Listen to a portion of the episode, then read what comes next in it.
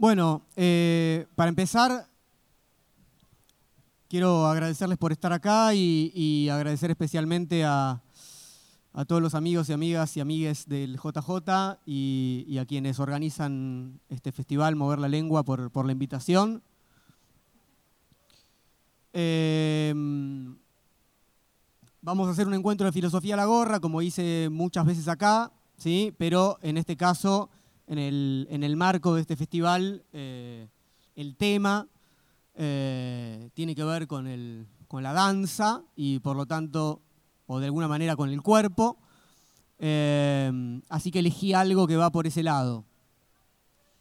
Antes de arrancar, y como siempre suelo leer algo que tiene que ver con el hecho de hacer filosofía a la gorra en este formato un poco particular, eh, y aprovechando que vamos a estar eh, hablando sobre el cuerpo, lo que quería leerles es un eh, fragmento de una entrevista que le hicieron hace varios años a Alain Badiou, cuando vino acá a Argentina a presentar un libro. Y en esta entrevista Badiou dice esto, ¿cuál es la lengua de la filosofía? Hoy no hay un estilo dominante como hubo en otras épocas. En particular, no es clara la frontera entre el tratado de filosofía, el ensayo filosófico, la intervención política, el comentario artístico, la relación con la ciencia. Es muy móvil y muy difícil. Creo que en esta reinvención de la filosofía de la que hablaba anteriormente, la cuestión de saber cuál es la forma apropiada de la filosofía va a reaparecer de una manera nueva y exigente. Esto está relacionado con otro problema que es el de la relación entre lo oral y lo escrito, porque los filósofos son habladores, necesitan medir lo que dicen con el público, son como pequeños actores en esta forma moderna del actor que es el profesor. Y en esta oralidad y el, texto, entre estos dos polos, entre el texto escrito y lo que se habla, siempre hubo una relación complicada. Estéticamente estamos en el mundo de la performance. La verdadera cuestión es saber cuál es la performance de la filosofía y en relación con esto, como todo el mundo, estoy buscando en todas direcciones. Nada, me, pareció adecuado para, este encuentro pensar esto en el, contexto. Es, muy lindo cuando Badiou dice que, que, el profesor es una suerte de actor y es una suerte de performer y que no está definido cuál, cuál es la performance de la filosofía. Sócrates hacía una performance de la filosofía y, en ese, y, no solamente él, quiero decir, en el momento fundacional de la filosofía clásica, ¿sí? se ponía en disputa a dónde y de qué manera se hacía filosofía y qué lugar ocupaba en el cuerpo, si se hacía en las calles o se hacía dentro de la academia, etc. Me parece que esa disputa sigue estando entre nosotros. Bueno, hacer filosofía a la gorra tiene que ver con eso.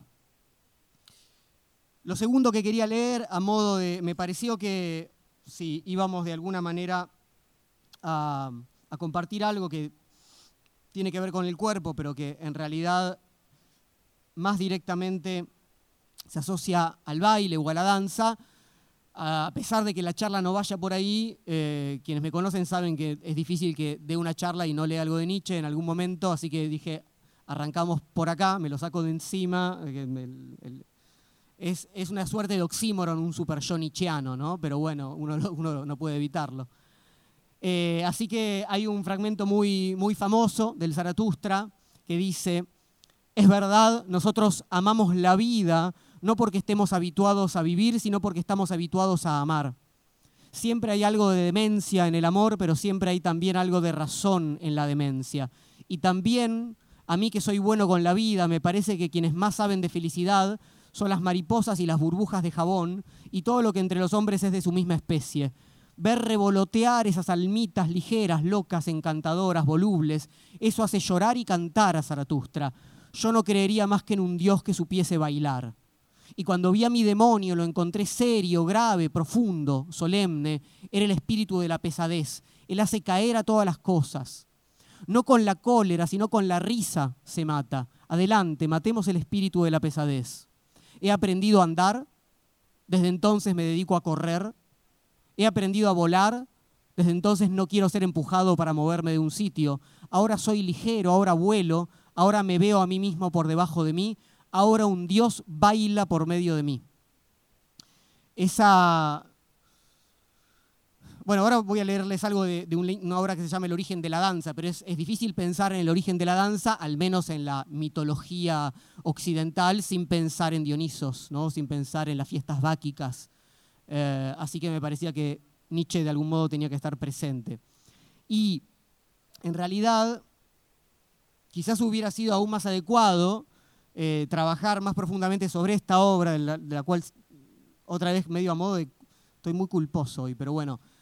Elegí a Nancy, ¿no? Elegí a Nancy, vamos a trabajar, vamos a compartir un texto sobre el cuerpo de Nancy. Y es verdad que el cuerpo no es exactamente la danza, aunque hay algo indispensable en, ese, sentido, pero eh, no quise eh, que quedara absolutamente ausente al menos una referencia a este texto precioso, a un autor que para mí es indispensable, que es Pascal Quignard, que quizás no sea tan conocido, eh, así que, como siempre, mi interés es, como compartir lecturas. Pascal Quignard es un, es un escritor, un ensayista, un pensador, eh, una especie de asceta, un tipo que se retiró un poco de, cierta, de cierta, vida social. Y eh, nada, no se pierdan cualquier libro de Pascal Quignard, es maravilloso, pero este en particular se llama El origen de la danza. Y les leo un pequeño fragmento y después vamos a Nancy. Dice, danza primaria el salir vivíparo es el corazón de la danza. Salir del mundo acuático y oscuro, salir de la madre, salir a tierra, salir del mundo terrestre. El principio en el que se basa un espectáculo de danza es el de dos mundos. La primera que enunció este principio fue Carlota Grisi. Es el fondo desgarrador del romanticismo. Era en 1840, en el mes de junio, después de la sublevación de Luis Napoleón en Boulogne, Ruy Black acababa de triunfar. Era la tarde, en la suavidad de la tarde, Carlota hablaba con Teofil Gautier. Había tenido la idea de un libreto de ballet al leer un poema de Heine que acababa de traducir Nerval. Una joven campesina salía de su tumba en lo profundo del bosque, perdida entre las sombras y los árboles, y ella arrastraba a la muerte en la danza de los muertos a todos los seres que la rodeaban, ya dependieran de la naturaleza, ya pertenecieran a la corte, a la ciudad, a la cultura, tanto al señor de los animales del bosque como al rey del mismo país que la había engañado con palabras anteriormente, antes de que ella muriera para poder acceder a su cuerpo, antes de que se hubiesen desposado. A partir de la oposición de esos dos mundos, el libreto oponía nítidamente otros dos mundos que los desdoblaban. Uno terrestre, donde se estaba vivo, donde se caminaba, donde no se amaba de verdad, donde se caía y se volvía a caer, paso tras paso, de decepción en decepción. Otro aéreo, donde se daba vuelta sobre sí toda la noche, donde uno se elevaba, donde se avanzaba en puntas de pie, donde se soñaba de pie, donde uno volaba el ballet que resultó de ello, titulado Giselle, completamente nocturno, es exactamente una bacanal que se desarrolla ante los ojos de Dionisos. El tema subyacente que había sido tomado de Heine por Carlota, esa idea la perturba, está en el centro de su biografía, era el siguiente. Las novias, cuando tienen la desgracia de morir antes de que se hayan casado, poseídas por una excitación que no fue saciada en la superficie de la tierra, no pueden dormir en las tumbas donde sus cuerpos fueron sepultados. Entonces, como murciélagos, cuando cae la tarde, salen a la superficie de la tierra, danzan entre los árboles, en los claros, sobre el pasto, entre los hongos, los pantanos, los cañaverales. A medianoche se reúnen, forman una ronda infernal y enlazan a los hombres jóvenes que pasan cerca de ellas, los arrastran en el torbellino que producen, los agotan con su rotación vertiginosa, los hacen perecer de agotamiento. Danzar no solamente volvía la espalda al mundo, sino que también daba vueltas hasta agotar la pulsión sexual de muerte. Olvidaba caminar, extinguía el lenguaje, el derrumbe de cada uno en el suelo era la crisálida, aparecía otra forma, otro estado se elevaba.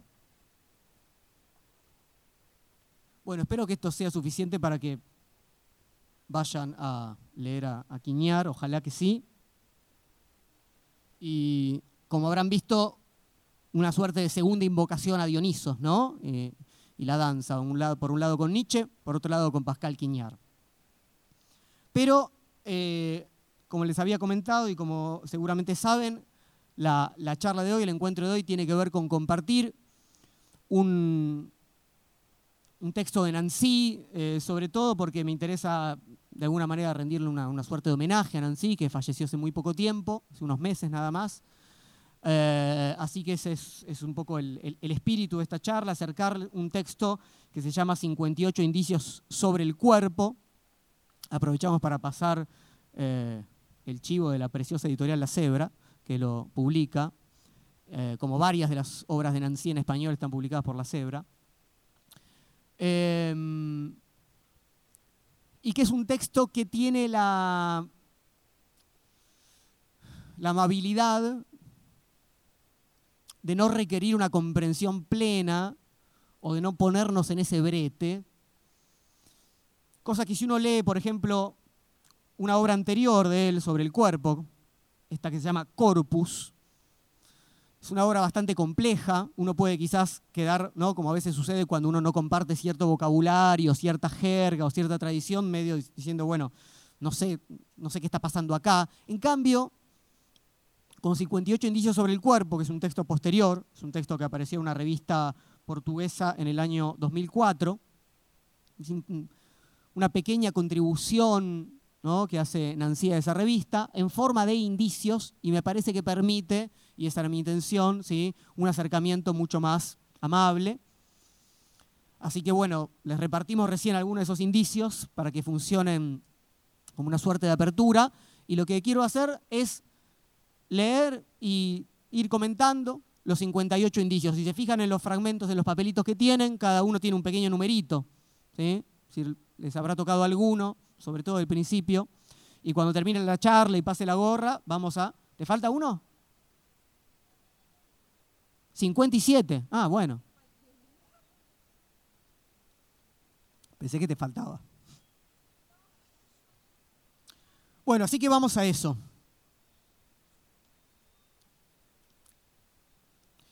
Texto de Jean-Luc Nancy, 58 indicios sobre el cuerpo. El primero dice así. Uno, el cuerpo es material, es denso, es impenetrable. Si se lo penetra, se lo disloca, se lo agujerea, se lo desgarra. Entonces, el primer indicio es que lo, corporal es, ¿eh? hay algo ahí, material denso, ¿sí? no se puede penetrar, es como, me resiste, ¿no? Espero no haber arruinado el sonido con todo eso que hice recién. Evidentemente el cuerpo es material, ¿eh? impenetrable. Bien. Indicio número dos, el cuerpo es material, es aparte, distinto de los otros cuerpos. Un cuerpo empieza y termina contra otro cuerpo. Incluso el vacío es una especie muy sutil de cuerpo. Esto nos lo pueden explicar quizás en una, en una, no sé, una clase muy básica de física. ¿no? Es decir, un cuerpo empieza y termina ¿no? Después hay otro cuerpo, ¿no? No nos vayamos a Schrödinger o cosas locas, ¿no? Quedemos en una física que todavía yo comprendo, más newtoniana, ¿no? Digamos, al lado de un cuerpo siempre hay otro. O sea, cada cuerpo es aparte de otro cuerpo, ¿sí? Un cuerpo empieza y termina contra otro cuerpo, incluyendo el vacío. Tercer indicio, un cuerpo no está vacío. Está lleno de otros cuerpos, pedazos, órganos, piezas, tejidos, rótulas, anillos, tubos, palancas y fuelles. También está lleno de sí mismo. Es todo lo que es. Fíjense que tenemos un cuerpo hasta ahora, justamente, y por eso quizás no fue casual la, referencia a Newton, ¿no? Un cuerpo bastante mecánico, ¿no? Que es denso, que es impenetrable, que empieza y termina, ¿sí? Donde aparece otro cuerpo, que está lleno de otros cuerpos, ¿sí? Donde hay palancas, fuelles, pero también algo nos hace acordar un poco a nuestro cuerpo de alguna manera, piezas, tejidos, rótulas, órganos. Indicio cuarto, un cuerpo es largo, ancho, alto y profundo. Todo eso en más o menos gran tamaño. Un cuerpo es extenso. Toca de cada lado otros cuerpos. Un cuerpo es corpulento incluso cuando es flaco. Aún si tenemos algo, un cuerpo muy flaco como estos papelitos, vistos así, sigue siendo corpulento, es decir, sigue siendo extenso. El tema de la extensión es fundamental porque, y digámoslo ahora, cuando recién vamos por el indicio 4, de 58 o quizás más, que Nancy, como buen amigo, discípulo y, cercano a la filosofía derridiana, está recorriendo, aunque a veces no sea evidente, una cierta tradición de pensamiento sobre el cuerpo. ¿eh? No, porque no porque él esté de acuerdo con todo lo que dice en cada indicio, sino justamente porque comprendemos, nos acercamos y de alguna manera pensamos o enunciamos lo que es nuestro cuerpo en relación a una tradición, a una tradición de pensamiento compleja, en la cual, por ejemplo, lo tenemos a Descartes, hablando de mecanicismo y hablando de extensión. Ustedes saben que Descartes ¿no? hacía esa famosa distinción entre la sustancia pensante, el propio, ¿no? el cogito, la, res cogitans, y la sustancia extensa, que era lo corporal.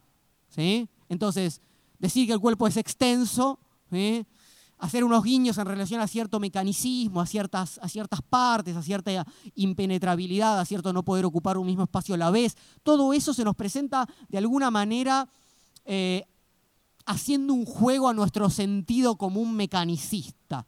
Es decir, cuando nosotros pensamos en los cuerpos, todavía pensamos un poco de modo mecanicista muy claramente, como esto, bueno, ¿qué hago con mi bicicleta? ¿Dónde la pongo? Mira, no, no ¿eh? necesito un lugar que no, no, puede ser encima de la otra. O sea, hay algo ahí respecto a esa impenetrabilidad, a esa solidez, a esa materialidad, a esa conexión de partes móviles, etcétera, etcétera. Entonces, los primeros cuatro indicios empiezan quizás por lo más evidente. Un cuerpo es material, es denso, es impenetrable, es reconcentrado en sí.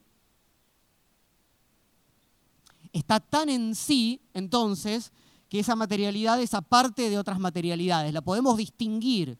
El cuerpo siempre tiene algo que se puede separar.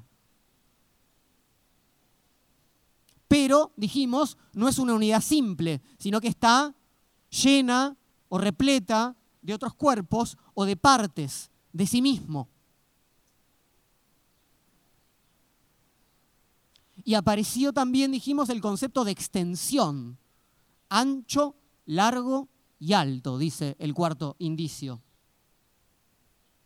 Y uno dice, bueno, vengo bien. ¿eh? Un cuerpo es material, denso, impenetrable, tiene una extensión determinada. Vengo bien. Indicio 5, dicen así, un cuerpo es inmaterial. Es un dibujo, es un contorno, es una idea. Dice, bueno, venía bien, un cuerpo es material, uno, dos, tres, cuatro, un cuerpo es inmaterial, nos dice en el indicio 5, y uno dice, bueno, ahora ¿cómo, cómo hacemos con esto? Porque dice algo muy interesante, lo inmaterial, dice el indicio 5, es un dibujo, es un contorno, es una idea. Y ahí entró Platón por la ventana, es un eidos, una forma. El término eidos, eh, la famosa teoría de las ideas de Platón, se suele traducir por idea, en la mayoría de los casos con mayúscula, pero también como forma, porque es justamente una esencia, una forma. ¿sí? La forma del humano, la forma de lo bello, etc., la forma de, de lo justo. Entonces, estas características de ser una idea y de ser inmaterial, en general se asocian a lo otro del cuerpo. ¿Qué es lo otro del cuerpo? Decíamos cartesianamente, el alma. Bueno, el alma es inmaterial, el cuerpo es material. Hasta ahí uno más o menos se puede acomodar bastante bien. ¿sí? El alma está del lado de la idea, por eso justamente la res cogitans es ¿no? la cosa que piensa, etcétera, etcétera. para decirlo de otra manera, y, para traerlo también a Aristóteles, ya que lo mencionamos a Platón, el cuerpo es materia, el alma es forma. ¿Eh? Forma y materia. Pero el cuerpo es también forma. Es el alma del alma, es la forma de la forma. Les leo el indicio sexto. El alma es la forma de un cuerpo organizado, dice Aristóteles. Pero el cuerpo es precisamente lo que dibuja esta forma, es la forma de la forma, la forma del alma. Indicio 6. El, libro de Aristóteles de ánima, bueno, Aristóteles en general es un autor que, que puede ser bastante complejo,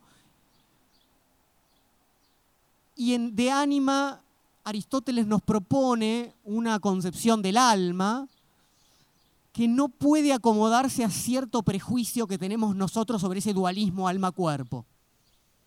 Nos cuesta mucho, a toda la tradición, de hecho a toda la tradición escolástica, como Tomás de Aquino, que de alguna manera recuperaron Aristóteles ¿sí? para fundamentar filosóficamente eh, algunos dogmas del, cristianismo, eh, le costó mucho trabajo hacer algo que en Aristóteles no está tan claro, ¿no? esa separación ¿eh? entre alma y cuerpo. Indicio 7. El alma está extendida por todas partes a través del cuerpo, dice Descartes está enteramente por todas partes a lo largo de él, en él mismo, insinuada en él, escurrida, infiltrada, impregnante, tentacular, insuflante, modelante, omnipresente. Nancy conoce muy bien la obra de Descartes. Tiene un, libro, Ego Sum, donde analiza en, profundidad la obra de Descartes. Insisto que nosotros tenemos una visión en general bastante digamos, simplista, de ese dualismo entre la cosa extensa y la cosa pensante.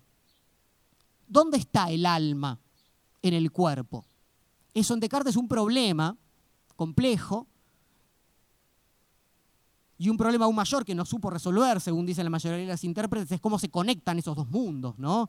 Descartes intentó pensar algunas hipótesis, en la glándula pineal habría una suerte de corpúsculos que, bueno, lo importante acá, en todo caso, no es cómo se conecta, sino ese dónde está, que es bastante ubicuo. Hay una suerte casi de indistinción entre alma y cuerpo. ¿sí? Para empezar, porque el cuerpo parece tener características del alma. El cuerpo es forma. Y eso se, profundiza con el análisis que hacemos de Descartes. Uno pensaría, en principio, que el alma no tiene extensión. Si dijimos que el alma es justamente inmaterial y por lo tanto eterna. Es decir, se da este problema. Cuando uno dice que algo tiene extensión, entonces puede partirlo, por ejemplo, puede, ¿no? tomar una sección de esa extensión y por eso puede terminar con eso y entonces no es más inmortal. Es muy difícil sostener la inmortalidad de una entidad que tiene partes.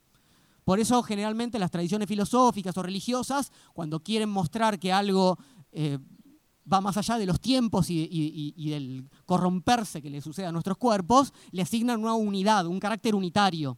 Lo unitario no se descompone, justamente porque no está compuesto. Bueno, eso lleva a otros problemas, evidentemente. ¿sí?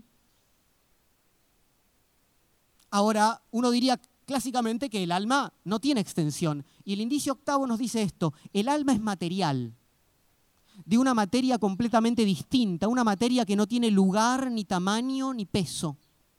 Pero ella es material muy sutilmente, por eso escapa a la vista. ¿Mm? Algo, algo similar nos dijo antes del vacío, ¿sí? que es una materia muy sutil. Ahora dice que el alma es material, escapa a la vista, no la vemos como el cuerpo, y sin embargo es material de modo muy sutil. Raro, ¿no? Una materia, cito, que no tiene lugar, ni tamaño, ni peso, ni puede ser vista. Acá mi amigo físico se sonríe, dice. Pensando, ¿cómo deliran estos filósofos?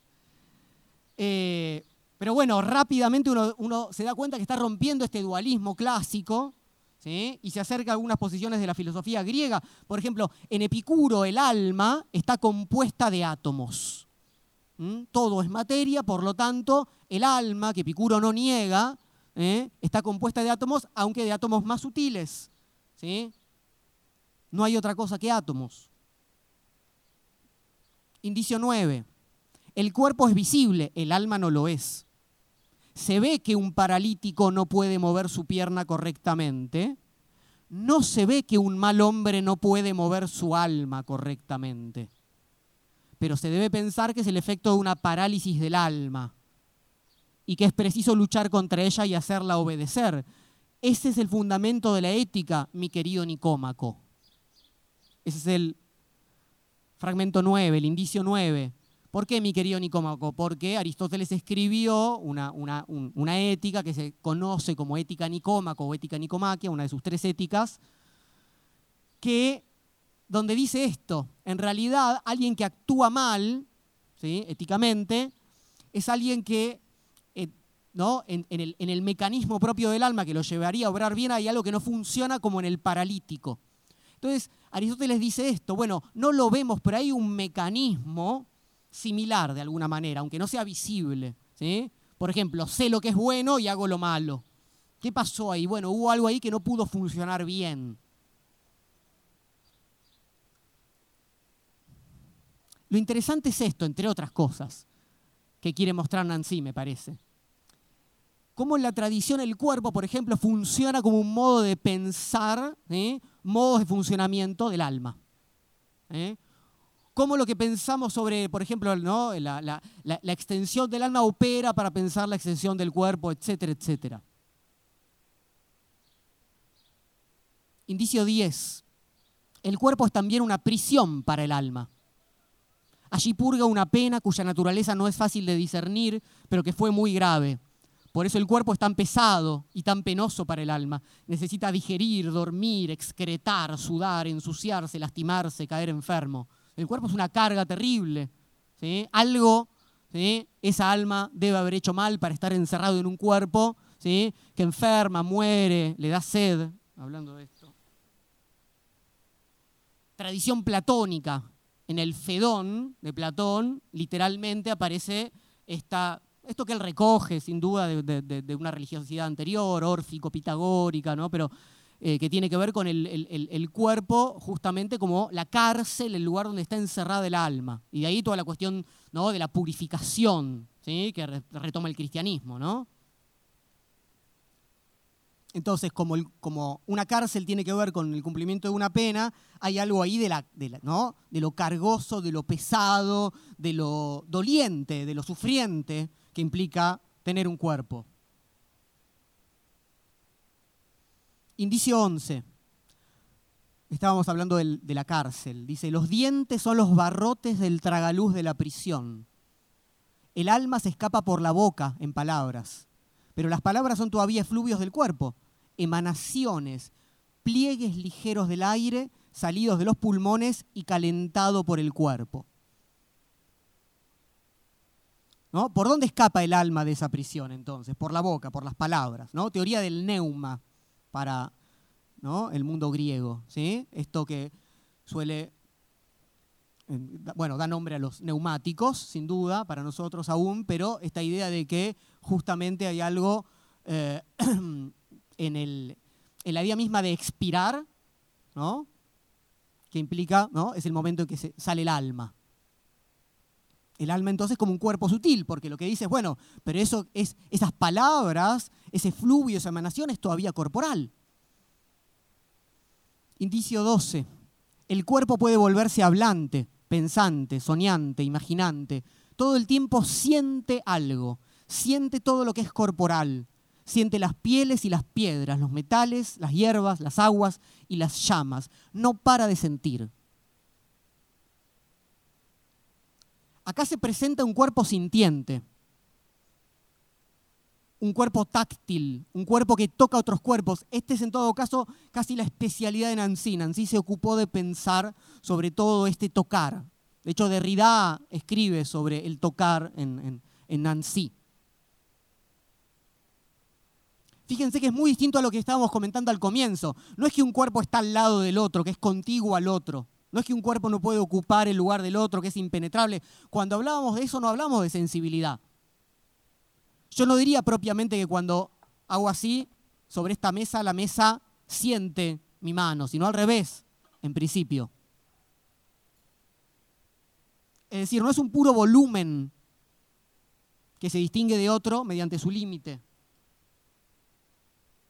sino que es un límite sintiente, sentimos en el límite, y el cuerpo es ese límite que no para de sentir, como dice Nancy.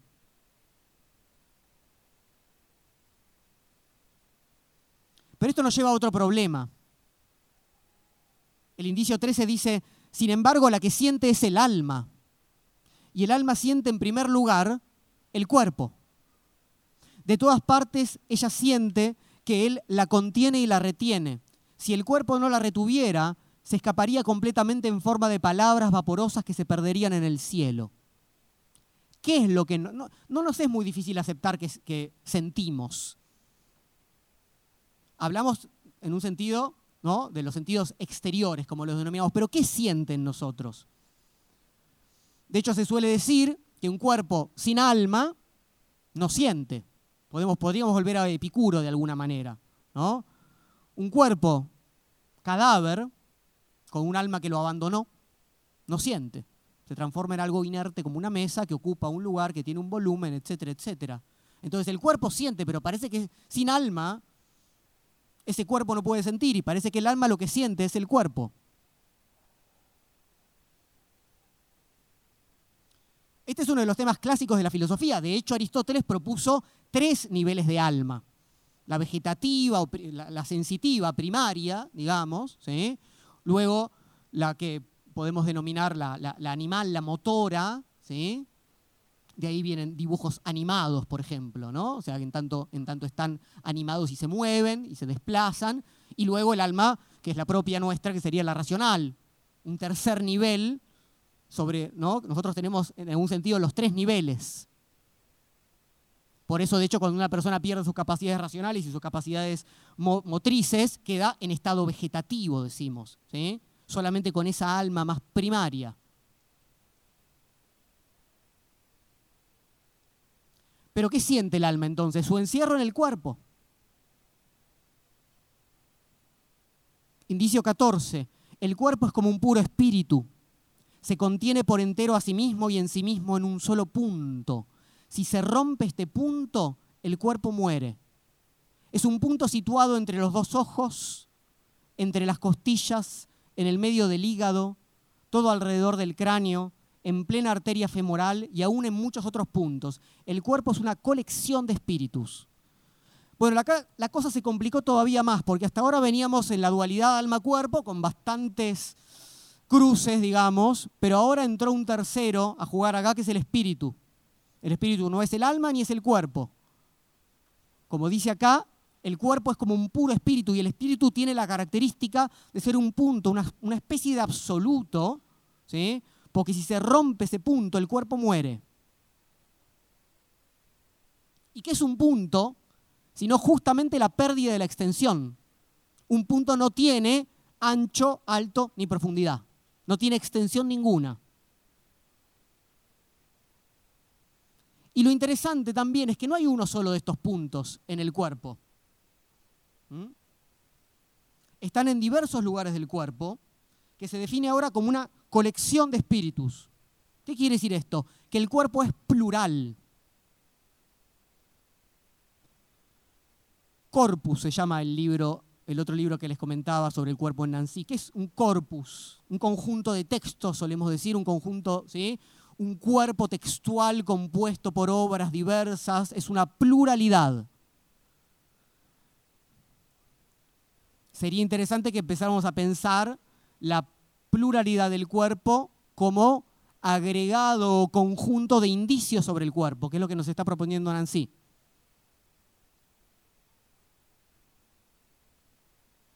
Indicio 15. El cuerpo es una envoltura. Sirve pues para contener lo que luego hay que desenvolver. El desenvolvimiento es interminable. El cuerpo finito contiene lo infinito, que no es ni alma ni espíritu, sino el desenvolvimiento del cuerpo. Otra vez algo que puede sonar muy clásico, la relación finito-infinito. Obviamente, en un sentido más tradicional, uno diría, bueno, cuerpo finito, alma infinita. ¿Sí? Pero acá nos dice que el desenvolvimiento no el cuerpo, su desenvolvimiento es infinito. El cuerpo se desenvuelve, se despliega, si es una especie de envoltorio. Es decir, se abre. Es decir, se expone. El cuerpo es un salir infinito hacia su afuera.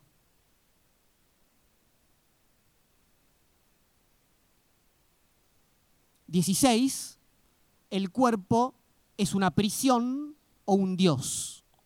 No hay término medio. O bien el medio es un picadillo, una anatomía, una figura desollada, y nada de eso hace cuerpo. ¿El cuerpo es un cadáver o es glorioso? Lo que comportan el cadáver y el cuerpo de gloria es el radiante esplendor inmóvil. En definitiva, es la estatua. El cuerpo se realiza en estatua. Volvamos al principio de este indicio. Este indicio es el 16. El cuerpo es una prisión, esto ya lo vimos, ¿sí? cargamos con él, el alma está ahí encerrada, lo sufrimos, ¿no? se, enferma, es un lugar de, ¿no? para cumplir una pena. O es divino, es glorioso. En el medio, ¿sí? dice, es un picadillo, una anatomía, una figura desollada, eso no hace cuerpo. En el cuerpo entonces hay algo del orden de lo absoluto y acá entre líneas también hay algo del orden de lo religioso. Cuando decimos, vuelvo a leer, es una prisión o un Dios y después el cuerpo es un cadáver o es glorioso y uno une ¿sí? Dios y cuerpo glorioso y prisión y cadáver y lo que tiene es el cristianismo, lo que tiene es el cuerpo de Jesús. Esto Nancy lo sabe muy bien, porque además de tener una formación cristiana, de haber escrito algunas obras como una deconstrucción del cristianismo, la declosión. En Corpus, en esta otra obra que les comentaba, trabaja mucho a partir de la Eucaristía como momento central, como ritual fundamental del cristianismo, ¿sí? donde está implicado el cuerpo de Dios. ¿sí? Este es mi cuerpo.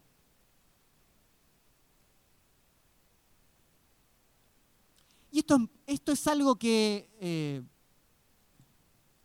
quizás solamente se pueda pensar desde una perspectiva cristiana. No, creo yo eh, que no soy una especie de fanático del cristianismo, ni mucho menos, ¿no? pero me parece que hay algo que es muy, es, es realmente, supongo yo que no tiene parangón, que es este convertirse del Dios omnipotente y absolutamente trascendente, ¿sí? Hasta tal punto trascendente que en el judaísmo ¿sí? no, no puede haber imagen o nombre que esté a la altura de esta, en un cuerpo que sangra, que, que muere. no es que uno no pueda pensar en otros dioses ¿no? con cuerpo, de alguna manera, o que tiene, pero de ninguna manera es tan glorioso y tan infinito y tan eterno lo que se convierte, lo que se, ¿no? Lo que pasa por esa transustanciación. Tenemos un problema con esa relación entre, ahora quizás se entienda inclusive un poco más, esta, esta, esta suerte de trinidad entre alma, cuerpo y espíritu. ¿no? Entonces, conjunción cristiana de alguna manera, ¿sí? y el cuerpo hecho estatua. Indicio 17. Cuerpo a cuerpo, codo a codo o frente a frente, alineados o enfrentados, la mayoría de las veces solamente mezclados, tangentes, teniendo poco que ver entre sí. Aún así, los cuerpos que no intercambian propiamente nada se envían una gran cantidad de señales, de advertencias, de guiños o de gestos descriptivos. Un aspecto buenazo o altivo, un crispamiento, una seducción, un decaimiento, una pesadez, un brillo, y todo lo que se puede decir con palabras como juventud o vejez, como trabajo o aburrimiento, como fuerza o torpeza. Los cuerpos se cruzan, se rozan, se apretujan, toman el autobús, atraviesan la calle, entran en el supermercado, suben a los coches, esperan su turno en la fila, se sientan en el cine después de haber pasado delante de otros 10 cuerpos. Entonces no solamente, porque hasta ahora dijimos que cada cuerpo es una comunidad de cuerpos. Pero acá el acento en este indicio me parece que está puesto en que hace comunidad con otros cuerpos. Y en esa comunidad hay una serie de comunicaciones y de contactos y de señales. ¿sí? Se tocan, se cruzan, se rozan, se envían signos, ¿eh? unas manos trabajadas ¿no? por la labor, etcétera, etcétera, etcétera. Una cara trabajada por el cansancio o al revés, por haberse recién bañado y estar fresca, y, no importa.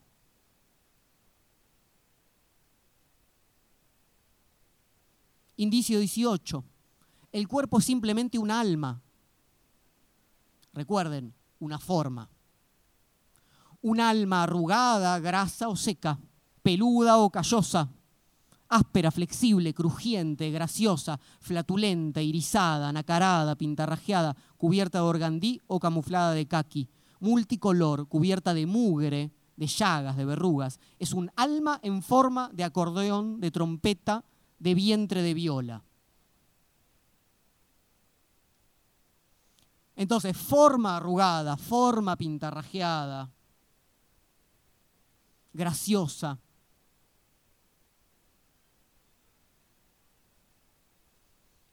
Diecinueve, la nuca es rígida y es necesario sondear los corazones. Los lóbulos del hígado recortan el cosmos, los sexos se mojan. Acá, en este indicio 19, cada parte u órgano tiene a la vez una disposición particular. En nuestra nuca no se moja, se endurece, ¿no? uno se contractura, etcétera, etcétera. ¿no? Entonces pueden presentarse de distintas formas, pero tienen sus formas características y pueden transformarse. Con lo cual ni siquiera uno no puede decir, bueno, soy una suma ¿no? de partes u órganos, ¿verdad? Porque una cosa es una nuca, otra cosa es una nuca rígida, por ejemplo.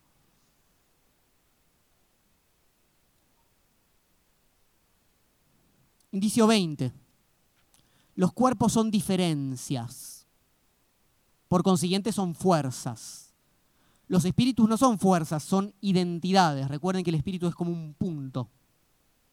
Un cuerpo es una fuerza diferente de muchas otras. Un hombre contra un árbol, un perro delante de un lagarto, una ballena y un pulpo, una montaña y un glaciar, tú y yo. Cada uno de esos cuerpos, ¿no? Una fuerza frente a otra fuerza.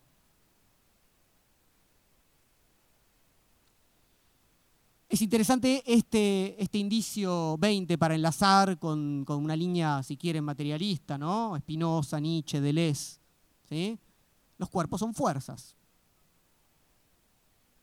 Y en tanto fuerzas, cada uno es otra fuerza, otro coeficiente, otro grado de poder conectar con la otra fuerza y generar resultantes, digamos, impensadas.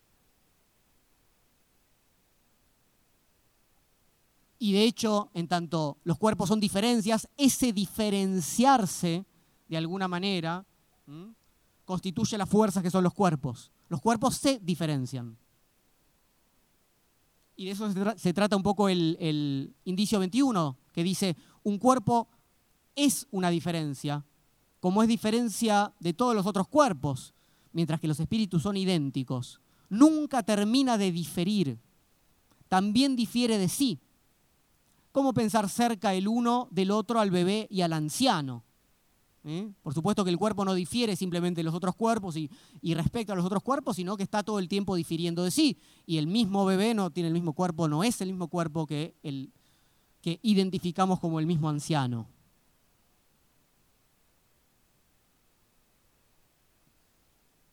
Diferentes los cuerpos, dice el indicio 22, son todos algo deformes un cuerpo perfectamente formado es un cuerpo molesto, indiscreto en el mundo de los cuerpos, inaceptable. Es un diseño, no es un cuerpo. Es decir, el diferir y el deformar, hay un, o sea, el cuerpo es una forma que está en permanente deformación.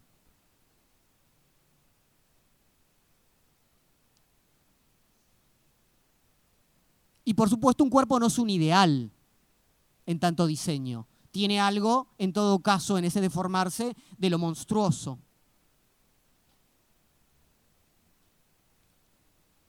De lo fallido, de lo deforme.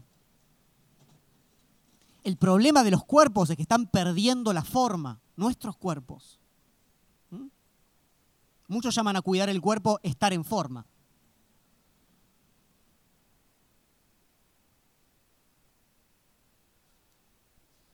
Ahora, hablando de partes importantes del cuerpo, indicio 23, si es que queremos pensarlo como una parte, la cabeza. la cabeza se desprende del cuerpo sin que sea necesario decapitarlo. La cabeza está desprendida de ella misma, cercenada. El cuerpo es un conjunto, se articula y se compone, se organiza. La cabeza no está hecha más que de agujeros, cuyo centro vacío representa muy bien el espíritu, el punto, la infinita concentración en sí. Pupilas, fosas nasales, boca, orejas, son agujeros, evasiones cavadas fuera del cuerpo. Puestos a un lado los otros agujeros, los de abajo. ¿Pensaron alguna vez? ¿No? Tenemos dos zonas agujereadas en el cuerpo. ¿no? zona de arriba y la zona de abajo. Dejando de lado la zona de abajo, esta concentración de orificios está unida al cuerpo por un delgado y frágil canal, el cuello atravesado por la médula y algunos vasos dispuestos a hincharse o a romperse. Un delgado ligamento que comunica doblegando el cuerpo complejo a la cabeza simple. Ningún músculo en ella, solo tendones y huesos con sustancia blanda y gris. Circuitos sinapsis. la cabeza acá tiene otro estatus que el cuerpo en principio, separada de él, unida por un puente raro, configurada de otro modo, con todos esos agujeros, todos esos circuitos neuronales. Sin ella el cuerpo está cerrado sobre sí. Y si bien uno va leyendo y hay muchos momentos en los que cuerpo designa algo que no es necesariamente humano, cuando decíamos, bueno, antes señalaba como cuerpo para empezar a lo que era la mesa, y ahora estamos hablando del cuerpo humano. ¿Sí? Pero ese cuerpo humano rápidamente al mismo tiempo es un cuerpo divino.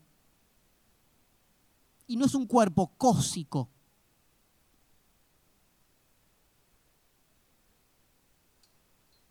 ¿Qué tipo de cuerpo tenemos? Es parte del problema. En tanto, el cuerpo es lo que compartimos, en principio, ¿sí? con lo otro viviente, no humano, con lo otro no viviente, y al mismo tiempo con una posibilidad de pensar algo del orden de lo trascendente del cuerpo, como decíamos en términos religiosos, que en general decimos que ni siquiera es corporal.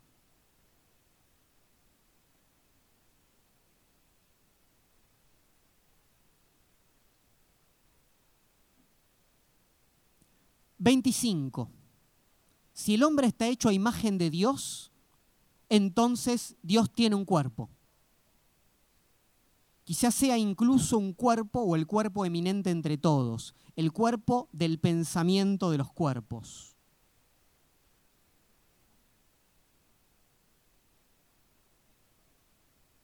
Volvemos entonces al problema en el que estábamos hace un ratito, en el indicio 26. Prisión o Dios. Dos extremos sin término medio, dice el aforismo, perdón, el, indicio 26. Envoltura sellada, prisión, o envoltura abierta. Cadáver o gloria, repliegue o despliegue. El cuerpo es lo que me arruina, lo que me impide, lo que no, ¿no? Lo que no me permite. Al revés, el cuerpo es lo que puede todo, lo que conecta, lo que siente, lo que se abre, etcétera. Ahora dijimos que había comunidad de cuerpos. El indicio 27 dice, los cuerpos se cruzan, se rozan, se apretujan, se estrechan o se enfrentan.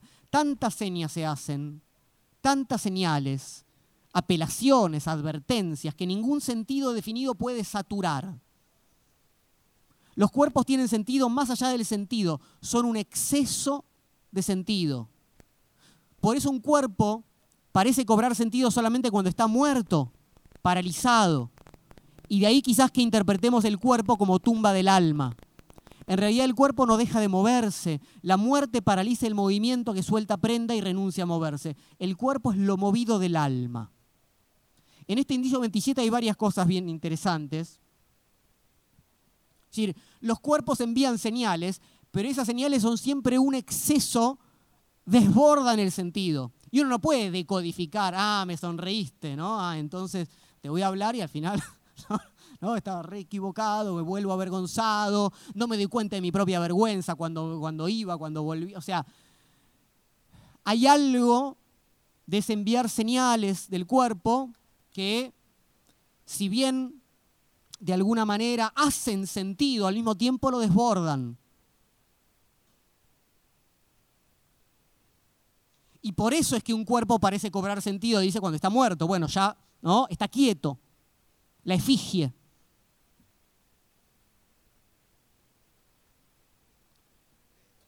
Esto, en, un cementerio una vez, eh, se, me dio por pensar esto, porque vieron que hay, muchos cementerios donde están las, las imágenes, alguna fotografía del muerto y, y uno dice, bueno, es una fotografía cuando tenía, no sé, 70 años o 50 o 20, ¿no? Es, es una, ¿no? una suerte de inmortalización de un momento del cuerpo, y ni siquiera del cuerpo, sino del rostro por lo general, como un cierre del sentido.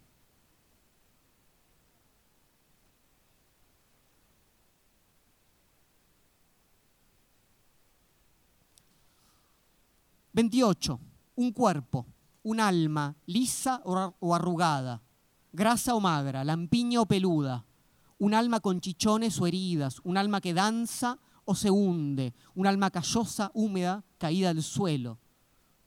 Recuerden que el cuerpo es forma de la forma, entonces, ¿no? Forma lisa o arrugada, grasa o magra, que danza o se hunde, etcétera, etcétera. Indicio 29, un cuerpo cuerpos. No puede haber un solo cuerpo. Y el cuerpo lleva a la diferencia. Son fuerzas situadas y tensadas las unas contra las otras. El en contra, en contra, al encuentro. Ahí, bueno, Nancy hace toda una serie de juegos de palabras en francés en relación a ese contra. Dice, es la principal categoría del cuerpo. Es decir, el juego de las diferencias, los contrastes, las resistencias, las aprensiones, las penetraciones, las repulsiones, las densidades, los pesos y medidas mi cuerpo existe contra el tejido de su ropa, los vapores del aire que respira, el resplandor de las luces o los roces de las tinieblas.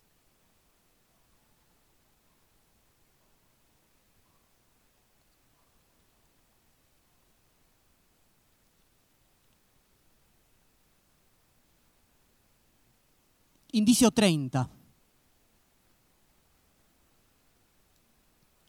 cuerpo propio. Para ser propio, el cuerpo debe ser extraño y así encontrarse apropiado. El niño mira su mano, su pie, su ombligo.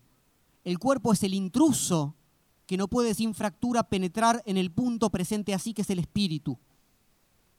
Recuerdan el espíritu como un punto, el cuerpo aparece intrusando. Dice, este último es por lo demás tan puntual y está tan ceñido a su ser así en sí que el cuerpo no lo penetra más que exorbitando o exogastrulando su masa como un bulto, como un tumor, fuera del espíritu, tumor maligno del que el espíritu no se recuperará. Es una imagen muy potente y tiene que ver con algo que dice San Agustín. Nancy sigue trabajando con la tradición. El cuerpo es una suerte de tumor que va creciendo alrededor del espíritu.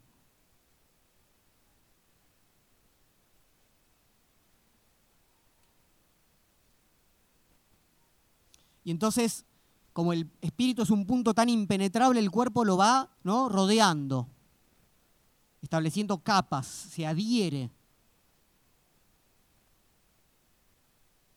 Indicio 31, cuerpo cósmico. Palmo a palmo mi cuerpo toca todo.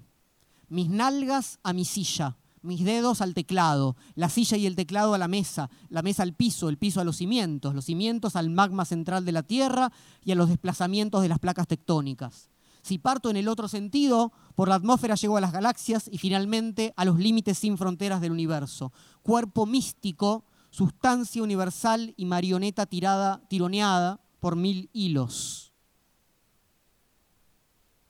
Entonces acá hay una suerte de conexión, ¿no? Con todos los cuerpos, con todo el cosmos. El cuerpo místico otra vez es una referencia, si uno quiere, a lo cristiano, pero el cosmos tiene que ver con el orden, que es la totalidad. Entonces el cuerpo es lo absolutamente impenetrable. Leamos el 31. Cuerpo cósmico, palmo a palmo mi cuerpo lo toca todo. El 32 dice, comer. Comer no es incorporar, sino abrir el cuerpo a lo que tragamos. Exhalar el adentro con sabor a pescado o a higo. Correr es desplegar ese mismo adentro en zancadas, en aire vivo sobre la piel, en respiración jadeante. Pensar bascula los tendones y los diversos resortes en chorros de vapor y en marcha forzada sobre grandes lagos salados sin horizonte discernible. Nunca hay incorporación, sino siempre salidas, torsiones, ensanchamientos, escotaduras o desatascamientos, travesías, balanceos. La intususcepción es una quimera metafísica. Si hay algo que está haciendo Nancy, entre otras cosas, es romper esta idea ¿no? de un adentro y un afuera. Entonces, la idea de la incorporación, ¿sí? Incorporo un cuerpo extraño a mi cuerpo, tomo agua, como, etc. ¿no? Y, una suerte de frontera muy clara entre el adentro y el afuera. Luego de esa puesta, ¿no? de, ese, recobrar la idea del cuerpo como prisión, nos presenta un cuerpo ¿sí? que en realidad lo que hace es abrirse. En lugar de pensar que el alimento es algo que incorporamos, me abro a eso.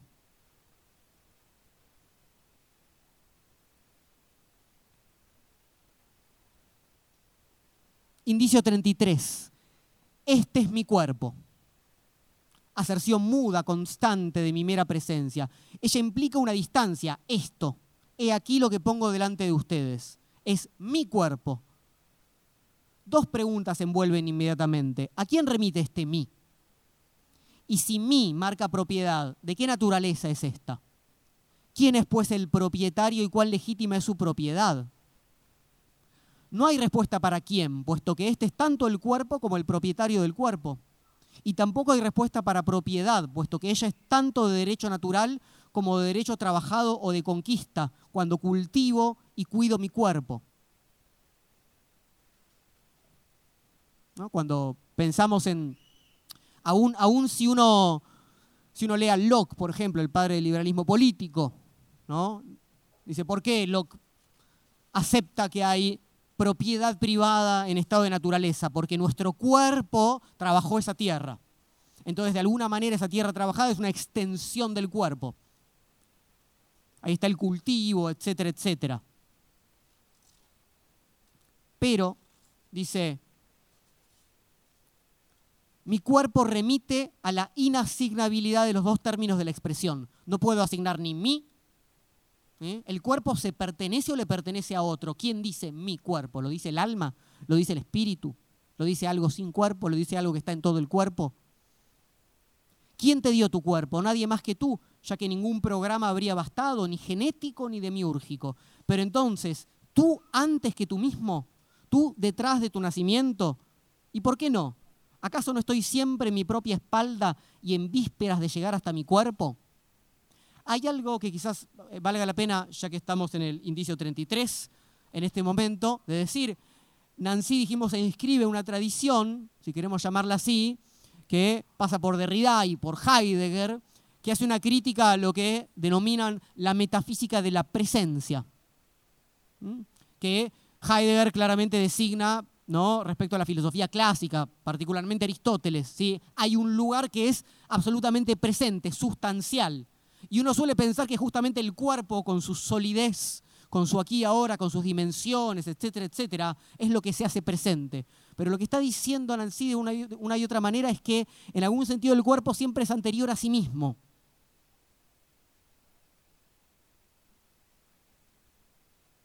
Hay algo de lo inapropiable del cuerpo. Indicio 34. En verdad mi cuerpo indica una posesión, no una propiedad es decir, una apropiación sin legitimación. Poseo mi cuerpo, lo trato como quiero, tengo sobre él ius uti et abutendi, pero a su vez él me posee, me tira o me molesta, me ofusca, me detiene, me empuja, me rechaza. Somos un par de poseídos, una pareja de bailarines endemoniados. Piensen en esto, ¿no? la, mi cuerpo es mío, que se, ha utilizado ¿no? como parte de la lucha por la legalización del aborto, es, tiene que ver un poco con esto, ¿no? Si tengo, tengo el derecho de uso, de alguna manera. Sí, pero al mismo tiempo hay algo que se me extraña, que me, ¿no? Sobre lo cual parezco no tener derecho. Y esto es el tironeo, ¿sí? que acá se nombra, como aquello que en realidad es apropiación que hay que hacer todo el cuerpo. ¿no? Digamos, el cuerpo se me extraña y tengo que volver a apropiarme de él. El cuerpo se me presenta extraño a mí mismo, mi cuerpo. Me miro otra vez al espejo, no me reconozco, tengo un dolor diferente, etcétera, etcétera, etcétera.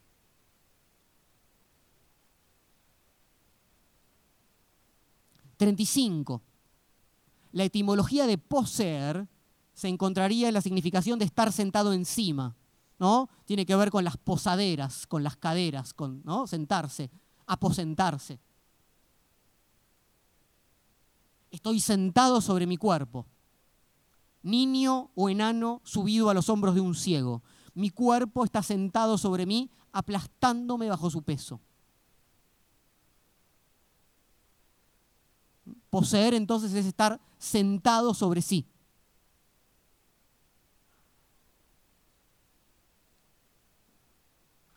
El indicio 36 nombra el título del libro, Corpus. Así arranca. Dice corpus. Un cuerpo es una colección de piezas, de pedazos, de miembros, de zonas, de estados, de funciones, cabezas, manos y cartílagos, quemaduras, suavidades, chorros, sueño, digestión, horripilación, excitación, respirar, digerir, reproducirse, recuperarse, saliva, sinovia, torsiones, calambres y lunares es una colección de colecciones, corpus corporum, cuya unidad sigue siendo una pregunta para ella misma. Aún a título de cuerpo sin órganos, este tiene al menos 100 órganos, cada uno de los cuales tira para sí y desorganiza el todo que ya no consigue totalizarse. El, concepto de cuerpo sin órganos, que toma Deleuze y Guattari de Artaud, tiene que ver con esta desorganización. Entonces, un cuerpo es algo que se está organizando y desorganizando sin cesar en esa conjunción, en ese conjunto, pero es un conjunto de heterogeneidades, sin duda. 37. Este vino tiene cuerpo. Introduce en la boca un espesor, una consistencia que se suma al sabor, se deja tocar, acariciar y arrastrar por la lengua entre las mejillas y contra el paladar no se contentará con deslizarse en el estómago, dejará la boca tapizada con una película, con una fina membrana o con un sedimento de su gusto y de su tono. Se podría decir, este cuerpo tiene vino, sube a la cabeza, libera vapores que cautivan y aletargan el espíritu, excita, incita a tocarlo para electrizarse a su contacto. Ahora sí. El problema del código del cuerpo. 38. Nada es más singular que la descarga sensible, erótica, afectiva que ciertos cuerpos producen sobre nosotros, o bien inversamente la indiferencia en que nos dejan ciertos otros. Tal conformación, tal tipo de ligereza, tal color de pelo, un aspecto, cierta distancia entre los ojos, un movimiento o un dibujo del hombro, del mentón, de los dedos, casi nada pero un acento, un pliegue, un rasgo irreemplazable. No es el alma, sino el espíritu de un cuerpo, su punta, su firma, su olor. ¿no? Eso es lo que punza, como diría Roland Barthes. ese punto que nos, nos atrae, nos conecta, nos erotiza, y recordemos que el cuerpo, nos dijo, tiene muchos espíritus. ¿Se acuerdan? Tiene muchos puntos. Entonces puede ser el movimiento de un hombro, la caída del pelo, ¿no? etcétera, etcétera, etcétera, en un cuerpo. Indicio 39. Cuerpo se distingue de cabeza, así como de miembros, o al menos de extremidades. En este sentido, el cuerpo es el tronco, el portador, la columna, el pilar, el armazón del edificio. La cabeza se reduce a un punto en verdad no tiene superficie, está hecha de agujeros, de orificios y aberturas por donde salen y entran diversas especies de mensajes. Las extremidades, de manera similar, se avisan del medio ambiente y en él ejecutan ciertas operaciones, caminar, alcanzar, agarrar. El cuerpo permanece ajeno a todo esto. está posado sobre sí mismo, en sí mismo, no decapitado, pero su cabeza está desmirriada, pinchada sobre él como un alfiler. El cuerpo acéfalo. 40. El cuerpo es el en sí del para sí. Estas son categorías muy clásicas de, la filosofía. El para sí tiene que ver con la reflexividad. una piedra es en sí, pero no es para sí. no, vuelve sobre sí. El cuerpo es el en sí del para sí, es lo que de alguna manera cierra. Dice, en la relación así es el momento sin relación. Es impenetrable, impenetrado, es silencioso, sordo, ciego y está privado de tacto. Es macizo, grosero, insensible, inafectivo. Es también el en sí del para los otros, vuelto hacia ellos pero sin ninguna consideración por ellos. Es solamente efectivo, pero lo es absolutamente.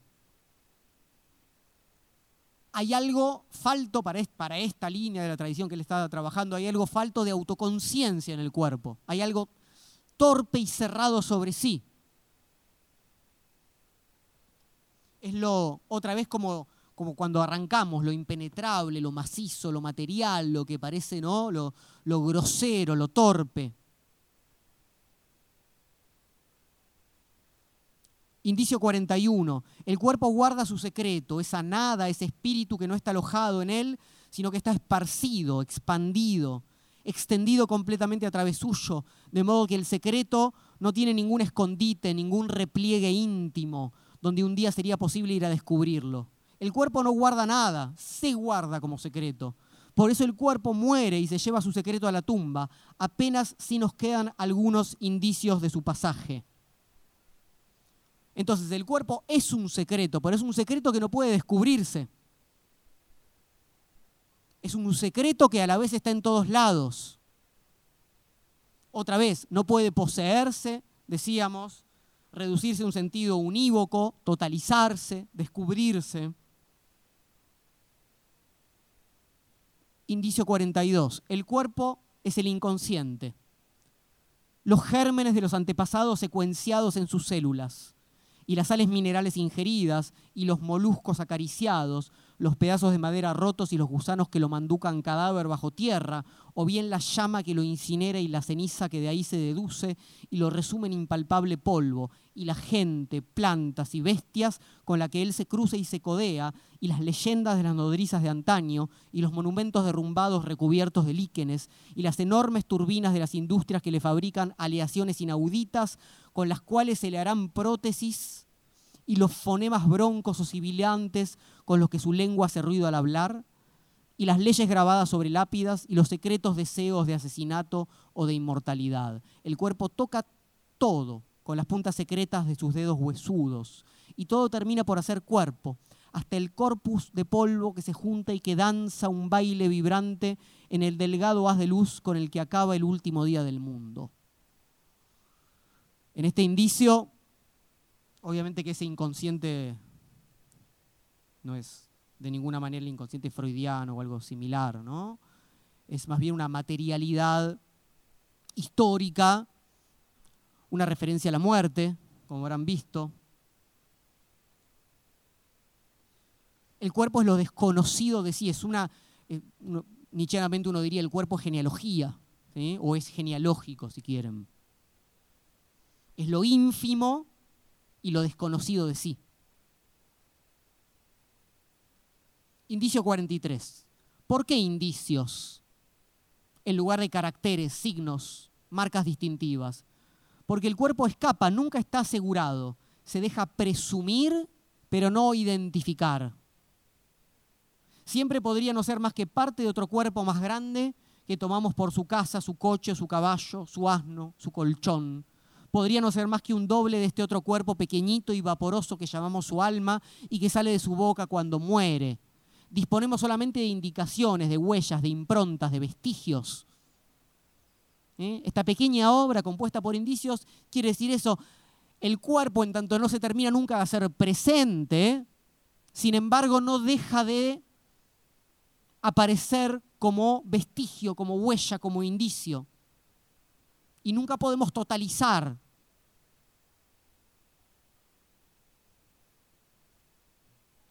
no hay signo identitario, hay huellas que remiten indirectamente a algo. Suponemos que algo. Lo que no hay es certeza de la identidad del cuerpo.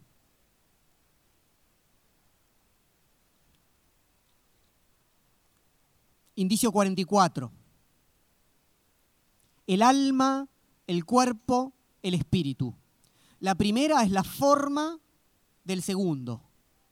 Y el tercero, el espíritu, es la fuerza que produce a la primera. La fuerza del espíritu produce la forma, o sea, el alma. El cuerpo es, por lo tanto, la forma expresiva del espíritu. El cuerpo expresa el espíritu, es decir, lo hace brotar hacia afuera, le saca el jugo, lo hace sudar, le saca chispas y arroja todo en el espacio. Un cuerpo es una deflagración. Una deflagración es como, es como cuando prendemos un fósforo. Eso. ¿eh? El cuerpo es la, la, deflagración del espíritu, de ese punto que se expresa mediante ese desenvolverse del cuerpo. Indicio 45.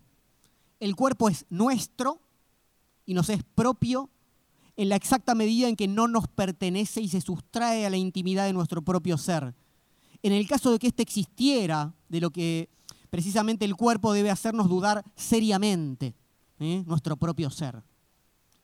Pero en esta medida que no sufre ninguna limitación, nuestro cuerpo no solo es nuestro, sino nosotros, nosotros mismos, hasta la muerte, es decir, hasta en su muerte y su descomposición.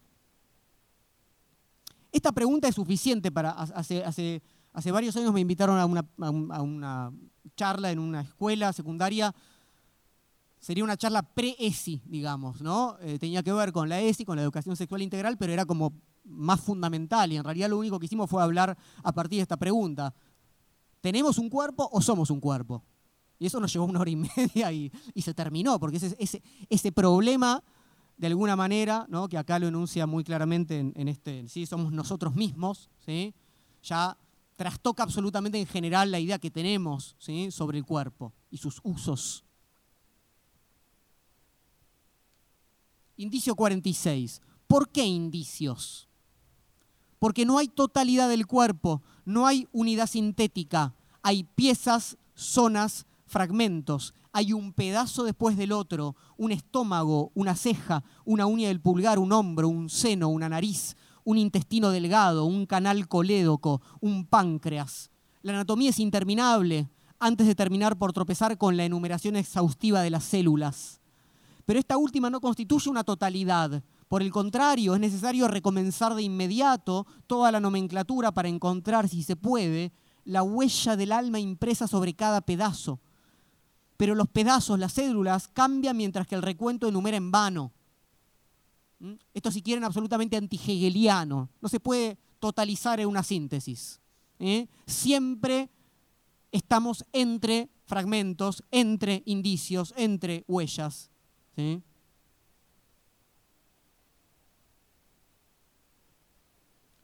Esto que hablábamos antes en el indicio 15, hablamos sobre el desenvolvimiento infinito. Indicio 47 la exterioridad y la alteridad del cuerpo llegan hasta lo insoportable. La deyección, el desperdicio, el innoble desecho que todavía forma parte de él, que todavía es de su sustancia y sobre todo de su actividad. Es necesario que lo expulse y este no es uno de sus menores oficios, desde el excremento hasta la excrescencia de las uñas, de los pelos, de toda especie de verrugas o de malignidades purulentas, es necesario que el cuerpo saque afuera y separe de él el residuo o el exceso de sus procesos de asimilación, el exceso de su propia vida. Eso él no quiere ni decirlo, ni verlo, ni sentirlo. A causa de eso siente vergüenza y sufre toda suerte de molestias y apuros cotidianos el alma se impone silencio sobre toda una parte del cuerpo de la que ella es la propia forma. Lo abyecto del propio cuerpo, aquello que expele, que no quiere reconocer como propio. Hay una libro de Bauman que se llama Vidas desperdiciadas, que arrancaba citando a Ítalo Calvino, Las ciudades invisibles, eh, y hablaba de unas ciudades, Aglaura y Leonia, si no recuerdo mal. Y en una de ellas, no me acuerdo cuál de las dos de estas ciudades invisibles de, de Ítalo Calvino, era, era, una crítica, digamos, al fetichismo de la mercancía, pero bueno, funciona un poco para esto. Era una ciudad que lo que hacía era expulsar la basura a, las afueras y no hacerse cargo de que ellos, de que su consumo desmesurado producía esa basura. Entonces hay algo de esto acá muy, claro respecto a esa expulsión del objeto ¿no? y del silencio y la vergüenza que eso implica. Indicio 48. Precisión del cuerpo. Es aquí, en ninguna otra parte. Es en la punta del dedo gordo del pie derecho es en la base del esternón, es en el pezón del seno, es a la derecha, a la izquierda, arriba, abajo, en el fondo o en la superficie. Es difuso o puntual, es dolor o placer, o bien es simple transmisión mecánica como la de las teclas del teclado o la pulpa de mis dedos. Incluso lo que es descrito de una sensación cualquiera como difuso, observa la precisión de lo difuso, que irradia cada vez de una manera bien precisa. La precisión del espíritu es matemática, es un punto. La del alma es física, se expone en gramos y en milímetros, en facción de eyección y en velocidad de sedimentación, en coeficiente respiratorio. La anatomía no tiene nada de reductor, contrariamente a lo que pretenden los espiritualistas. Es por el contrario la extrema precisión del alma. ¿Ven lo que hacen así? En lugar de decir, bueno, nos volvimos espiritualistas y el cuerpo. No, no. Acá hay algo, ¿sí? En el, estudio anatómico, en esa cuantificación que intenta, sin poder apresarla, una precisión que implica siempre el cuerpo. Desde lo más tonto, como me, pica, rascame acá, no, un poquito más arriba. Hay, hay algo absolutamente preciso del cuerpo en todas sus instancias.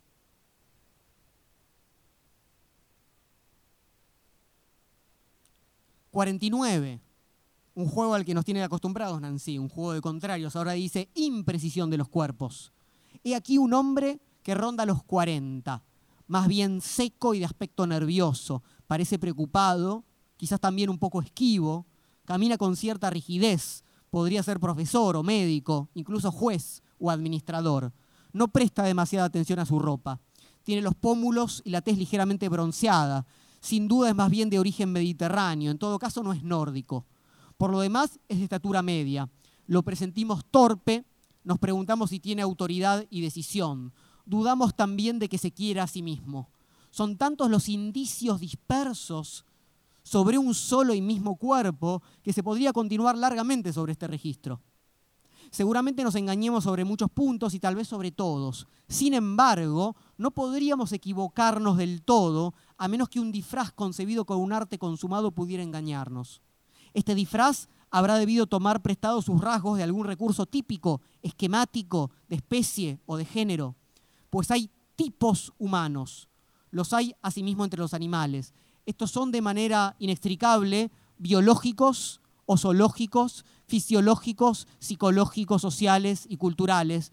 Obedecen a constantes de alimento o de educación, de sexuación y de apreciamiento por el trabajo, la condición, la historia, aunque sea a costa y en el seno de una infinita diferenciación individual, ellos imprimen su tipología. Nunca se puede decir dónde comienza lo singular y dónde termina el tipo. Esto es algo radicalmente diferente a lo que nos dijo ahora, ¿sí? A pesar de esa diferencia absoluta, a pesar que el cuerpo sea aquello que se diferencia, hay tipologías, hay características Y eso es, nos decía al principio de este indicio 49, lo impreciso de los cuerpos. Porque este es un cuerpo que es absolutamente preciso y singular, pero al mismo tiempo se parece, es familiar ¿no? en relación a otros cuerpos que se le parecen. Y ahí se vuelve impreciso.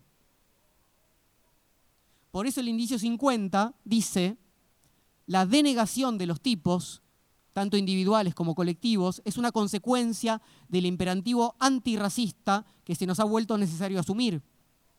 Pobre necesidad, sin embargo, la que nos obliga a borrar esos aires de familia, esos parecidos vagos pero insistentes, esas mezclas conmovedoras o divertidas de los efectos de la genética, de la moda, de las divisiones sociales, de las edades, y en el medio de las cuales emerge con mayor relieve lo incomparable de cada uno, de cada una. Y lo incomparable es justamente en relación a esa tipología, como su contraste, como su forma de singularización.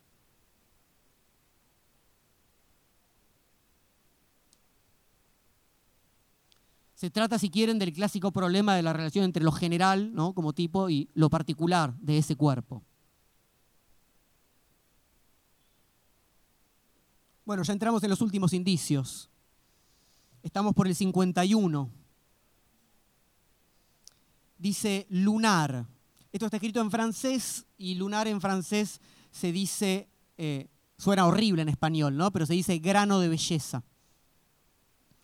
Entonces dice así, la lengua francesa llama así a esas partículas morenas o negras, algo prominentes que vienen a veces y en algunas con frecuencia a ser punto, marca o grano sobre la piel. En lugar de manchar la piel, hacen resaltar su blancura. Esto es al menos lo que gustaba decirse en los tiempos en que la nieve y la leche servían de comparativos por excelencia para la piel de las mujeres. Estas se ponían entonces, en caso de necesidad, lunares postizos de terciopelo sobre las mejillas y sobre los pechos. Hoy gustan las pieles más morenas, tostadas o bronceadas, pero el lunar guarda su atractivo. Señala la piel, baliza su extensión y la configura, guía el ojo y actúa sobre él como una marca de deseo. Por poco nos gustaría decir que el lunar es un germen de deseo, un minúsculo trazado de intensidad, un corpúsculo cuya tez oscura concentra la energía del cuerpo entero, como lo hace también la punta del seno. el lunar nombra en este sentido la inscripción del deseo en el cuerpo, ¿sí? esa marca que guía al ojo deseante, como dice acá.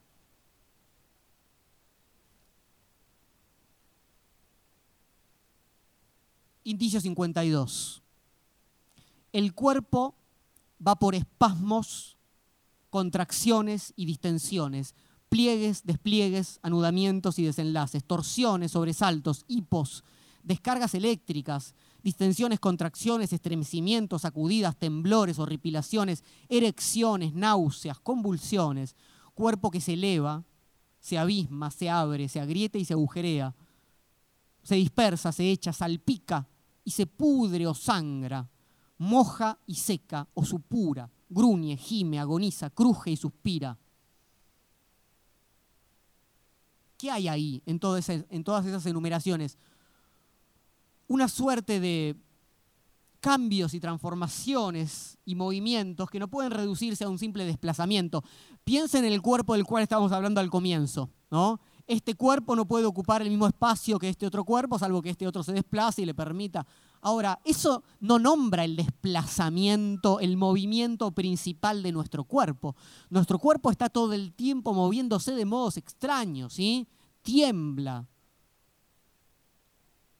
Me acuerdo de los movimientos peristálticos y de segmentación, ¿no? De nuestro aparato intestinal, etc. Es decir, el cuerpo tiene una serie de movimientos absolutamente singulares, extrañísimos, ¿no? a uno se le empieza a mover, ¿vieron? De pronto uno tiene un músculo y empieza a hacer, ¿no? Empieza a latir, uno no sabe bien por qué. Vos sabés bien por qué, yo no.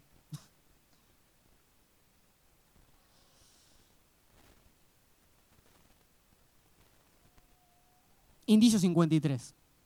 El cuerpo fabrica la autoinmunidad del alma. En el sentido técnico de este término médico, defiende el alma de sí misma le impide estar enteramente consagrada a su espiritualidad íntima, provoca un rechazo en el alma del alma misma. El cuerpo es, ¿sí? en este sentido, lo que abre el alma al mundo, la saca de su intimidad. Desenvolverse es también rechazarse, salir del encierro, protegerse de ese encierro. Y uno no lo quiere, uno quiere estar ¿no? encerrado en sí mismo, pero el cuerpo abre. Y de pronto alguien, ¿no? Uno siente algo, uno escucha un ruido, uno le llega un, ¿no? un aroma, etcétera, le llega una señal de otro cuerpo, viene una música, etcétera. Indicio 54. El cuerpo, la piel. Todo el resto es literatura anatómica, fisiológica y médica. Músculos, tendones, nervios y huesos, humores, glándulas y órganos son ficciones cognitivas, son formalismos funcionalistas. Mas la verdad es la piel. Está en la piel, hace piel. Auténtica extensión expuesta, completamente orientada a la afuera, al mismo tiempo que envoltorio del adentro del saco lleno de borborigmos y de olor a humedad. La piel toca y se hace tocar. La piel acaricia y halaga, se lastima, se despelleja, se rasca. Es irritable y excitable. Toma el sol, el frío y el calor, el viento, la lluvia. Inscribe marcas del adentro, arrugas, granos, verrugas, excoriaciones y marcas del afuera, a veces las mismas o aún grietas, cicatrices, quemaduras, cortes. Antes parecía que la cabeza y las extremidades, ¿no? sobre todo conectaban con el afuera. Ahora es la piel, porque la piel es lo propiamente sensible. Bueno, los últimos indicios van indicando justamente de algún modo el final. El 55 dice cuerpo oxímoron polimorfo todas estas contradicciones que estuvimos viendo, adentro afuera, materia forma, homoheterología, autoalonomía, crecimiento excrescencia, mío nada.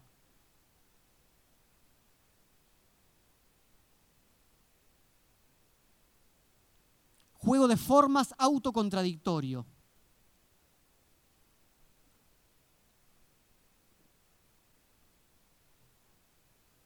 Indicio 56, cuerpo indicial. Hay ahí alguien. Hay alguien que se esconde, que asoma la oreja. Alguno o alguna.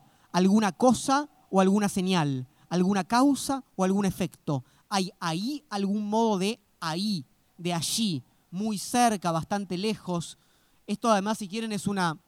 Uno lo puede enlazar si tiene ganas con con lo que implica la, la existencia en términos heideggerianos.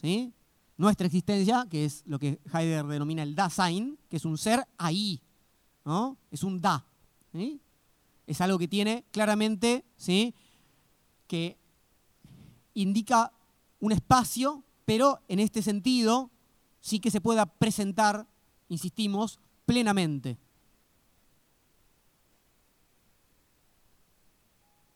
57, cuerpo tocado, tocante, frágil, vulnerable, siempre cambiante, huidizo, inasible, evanescente ante la caricia o el golpe, cuerpo sin corteza, pobre piel tendida en una caverna donde flota nuestra sombra.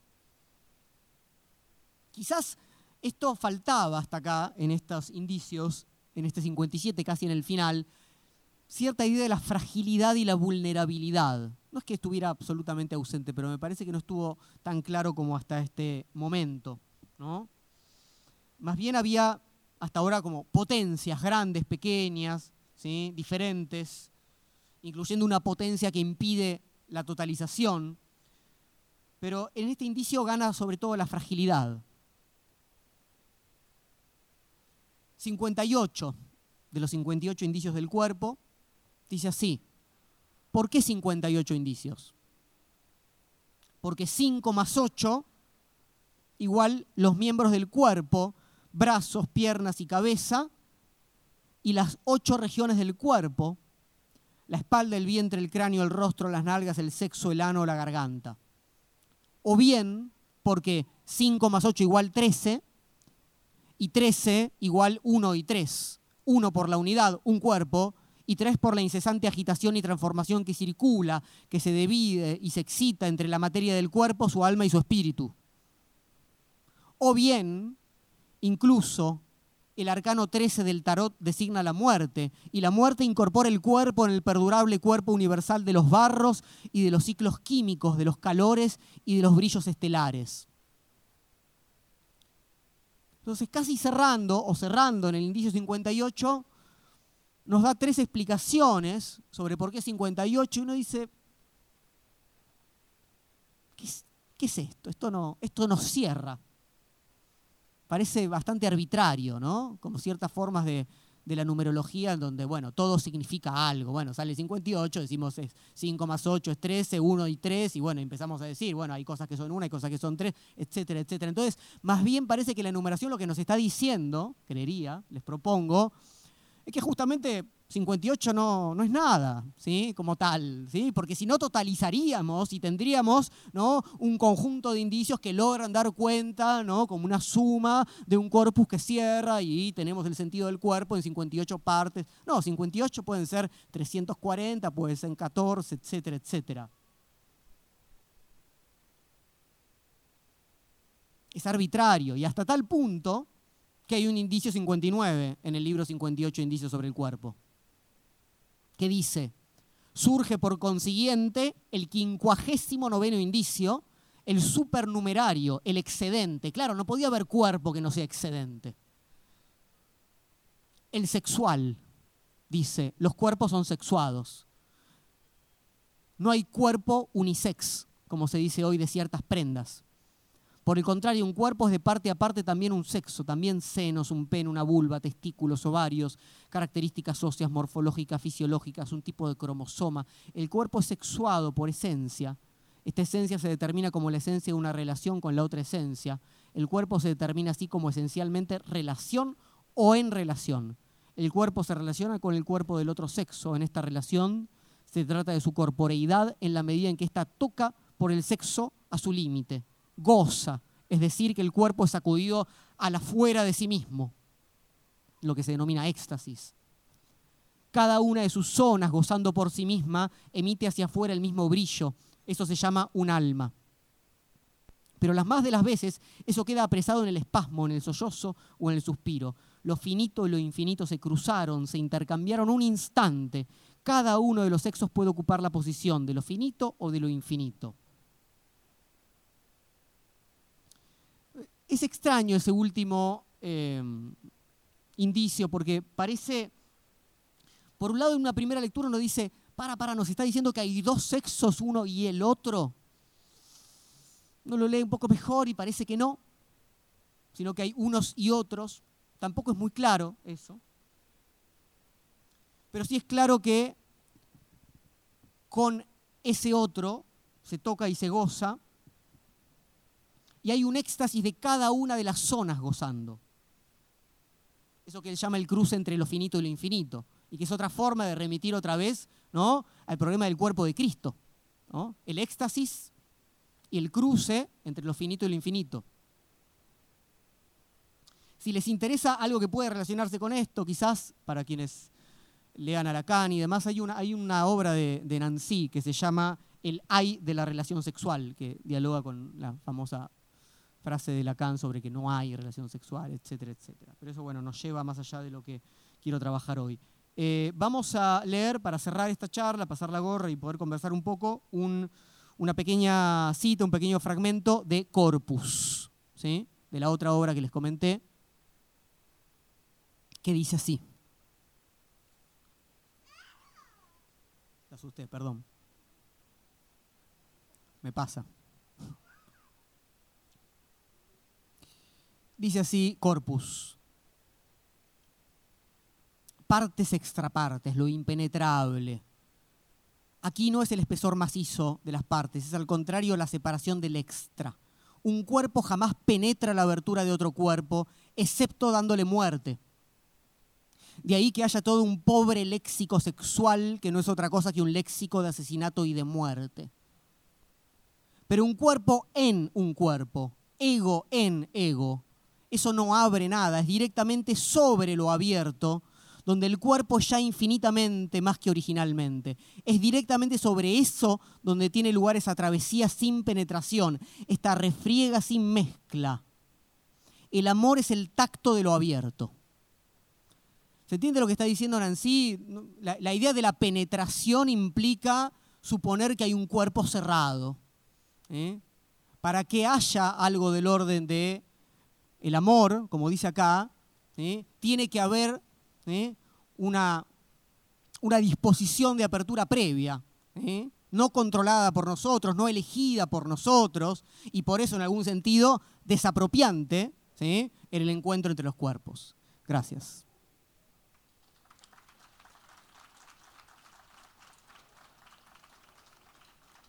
Gracias. Bueno, voy a ir con la gorra y les voy a dejar otro de los indicios. Acá hay algunos gorditos que tienen que ver con los indicios más largos, así que les toca otro, en suerte. Espero que les toque uno distinto que, que ligaron al principio. Y ahora conversamos, ¿eh? Y bueno, como, como mm, siempre al final de las charlas digo los libros, si a alguien le, le interesó alguno y quiere sacarle una foto, anotar, el libro de Quiñar, el libro de Nancy o el otro libro de Nancy, etcétera, pueden pasar y chusmearlos. Están aquí. Y bueno, no sé si podemos conversar. No, decía que mientras va hablando, casi obvio, pero uno va tomando conciencia todo el tiempo mientras va nombrando el cuerpo, cómo está sentado, los fuelles, esto es como que, nada, lo empieza a hacer carne, te empezás a, nada, o sea, eso, no, mucho más. Vuela, vuela. Eh, ayer estábamos teniendo una charla con unos amigos en torno a la voluntad.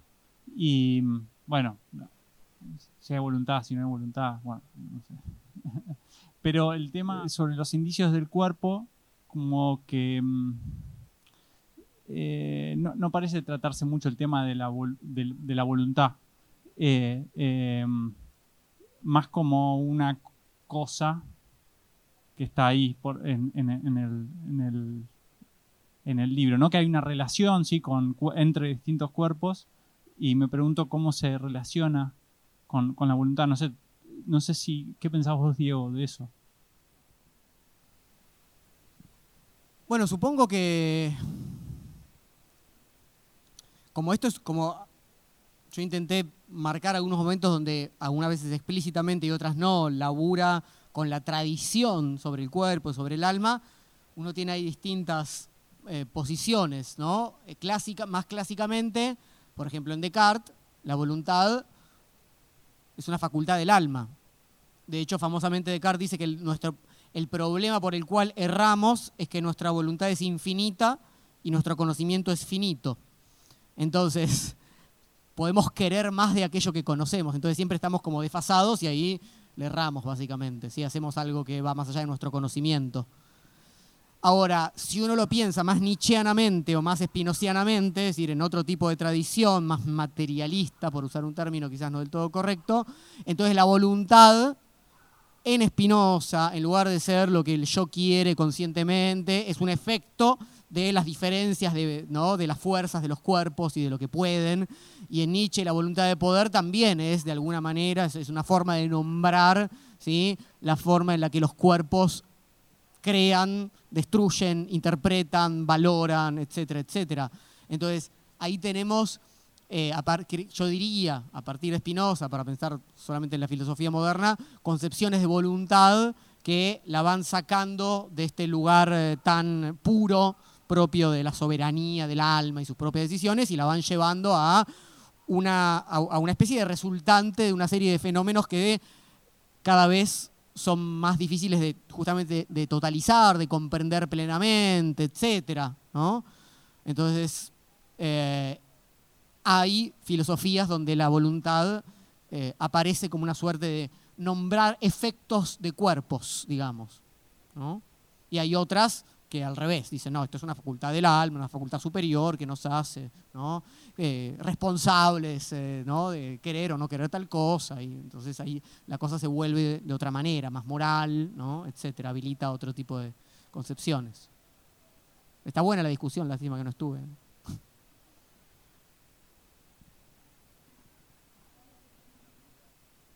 Ah, si somos un cuerpo, o si tenemos un cuerpo o somos un cuerpo. No, no sé en qué quedó. Quedó un enorme problema. no sé, no, me acuerdo a qué llegamos. Eh, sí me acuerdo que lo, que lo, que sobre todo era difícil fue una charla en Saladillo, si no me acuerdo mal, o por ahí, en alguna pequeña ciudad del interior de la provincia de Buenos Aires. Y lo que sí me acuerdo eran los últimos años del, o sea, 16, 17 años. Era, era en algún sentido difícil a veces, ¿no? La A mí no me conocían, ¿no? Como yo era el que llegaba a dar una charla, qué sé yo. Bueno, y, los, y los, los, los, más resistentes, claro, si uno lo piensa un poquito puede ser un poco obvio, ¿no? Pero eran los, los muchachos que, que poco querían pensar al respecto y que tenían posiciones más claras, que, no, según ellos, ¿no? Más claras de lo que, sea, la cuestión se les había, había mucho más interés en, quienes no ocupaban esa posición, como decía acá, el sexo es penetración, básicamente, para decirlo rápidamente. Esos pibes ya, los, ya lo habían incorporado así, en todo sentido, digamos, y, esto les, rompía un poco lo, que, lo que empezó a suceder ahí. Pero bueno, ahí cabe mucho justamente para pensar este tema de la, la voluntad, etc. ¿no? Eh, cuando, cuando uno pasa por concepciones como estas, donde es lo, abierto, lo, ya abierto lo que permite, bueno, entonces esa concepción de soberanía, ese si yo quiero, inclusive los, eh, ciertos discursos contemporáneos, ¿no? que, son, a mi juicio, bastante problemáticos en varios sentidos, que tienen que ver con la... Eh, el término es, eh, ya me vas a ver, consentimiento, eh, bueno, implican modelos de voluntad y modelos de psicología bastante problemáticos en algunos aspectos. Entonces, eh, es muy eh, difícil resolver ciertos problemas prácticos, digamos, éticos, políticos, etcétera, etcétera, saliendo de esquemas sobre nuestros modos de actuar, de encontrarnos con los otros, que son bastante más justamente esquemas, ¿no? bastante más, más simplistas.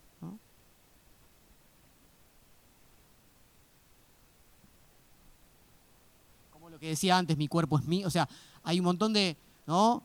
de, formas de resolver políticamente o de, actuar ¿no? para, para defender ciertas posiciones que, se entiende que requieren ¿no? simplificaciones y quizás concepciones liberales de la subjetividad o similares, pero que tenemos que ser capaces como de, al mismo tiempo horadar de algún modo, ¿no? Por supuesto que eso lleva a meterse en problemas. No, que vuelvo porque me cuesta hablar de otro modo, pero reincido. Pero eh, me parece interesante, o sea, me encanta de Nancy el tema del tocar, como que me, me, fascina eso. Y em, el tema de la voluntad, ¿no? Reincido, porque me la charla esta sobre la que estábamos era claro, eh, el, sujeto que tiene la posibilidad de elegir, eh, si realmente eh, o sea, está la posibilidad de elegir. y bueno, la charla era como, claro, una, una visión más naturista, por decirlo como todo, no hay posibilidad de elegir, o sea, todo está preseteado y y, no hay decisión alguna y, eh, por así decirlo, como divino, ¿no? Eh, determinista, determinista, em, que, que, de cierto modo eh, la, visión del cuerpo como, bueno, de los cuerpos como relacionados entre sí a través del tacto y mis, o sea, ¿cuál es la posibilidad de, en ese, en ese contacto, ¿no? o sea, e, ese contacto, por, por así decirlo, permite la creatividad, o sea, es como que esa aperturidad que permite creación, por así decirlo, o es, una, o es un contacto que es netamente un roce matemático, por decirlo, como que genera una alteración que está preseteada, no sé, como... Bueno, en términos de lo que dicen así, sin dudas no es, no, no es, no es determinista. Eh, porque me parece, por ejemplo, cuando habló de el exceso de sentido, justamente, o sea, la imposibilidad de apropiarse legítimamente, como decía. O sea, de diversas, la, la- imposibilidad de apropiarse de algo que es un compuesto, ¿sí? que está en permanente movimiento, que está en permanente transformación, que está en permanente afectación, etcétera, etcétera. No hay, no, no, lo pienso como muy difícil, justamente, digamos, por eso la crítica a una, la, crítica a la filosofía de la presencia es la crítica a una filosofía de la identidad. Yo me conozco, yo sé cómo es mi cuerpo, yo sé lo que me gusta, yo sé, o sea, no sé, qué me gusta tocar o cómo me gusta ser tocado, etcétera, etcétera. Entonces ahí hay una, hay un, si ustedes quieren un equilibrio frágil, muy frágil, si imposible de sostener como tal o imposible de armonizar plenamente, entre un trabajo de conocimiento de sí, que Spinoza estaría muy contento en ese sentido, decir, bueno, sí, experimentemos y conozcamos ¿no? nuestro cuerpo y sus singularidades, porque no es cualquier cuerpo, no es un cuerpo abstracto, es este, ¿sí? que a esto, esto no le gusta, esto sí, esto, etcétera. Pero después el problema es pensar que eso se transforma en una suerte de regla universal, ¿no? Porque en realidad cada encuentro es singular. ¿Y por qué lo que ayer funcionó, hoy no funciona? Lo que ayer me gustó, hoy me, me- rechaza. Lo que ayer me rechazó de esta manera o con esta música o con esta temperatura o de esta otra forma. Entonces, eh, efectivamente, el, conocimiento de, de- de- de todas esas formas de afectar y ser afectado es como siempre excede a lo que podemos querer o aceptar o pensar, o etcétera, etcétera. Dicho esto, y pensando en Spinoza, porque me parece que el mejor, es quizás uno de los que mejores eh, filósofos permiten pensar ese problema, hay quienes leen a Spinoza de modo determinista.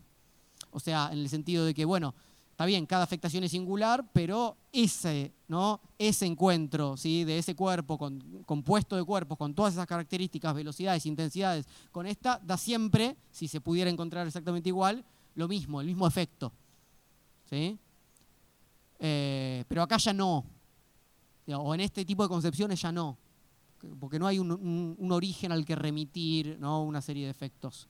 Justamente eh, para este tipo de concepción, el cuerpo es lo que pone en evidencia ¿sí?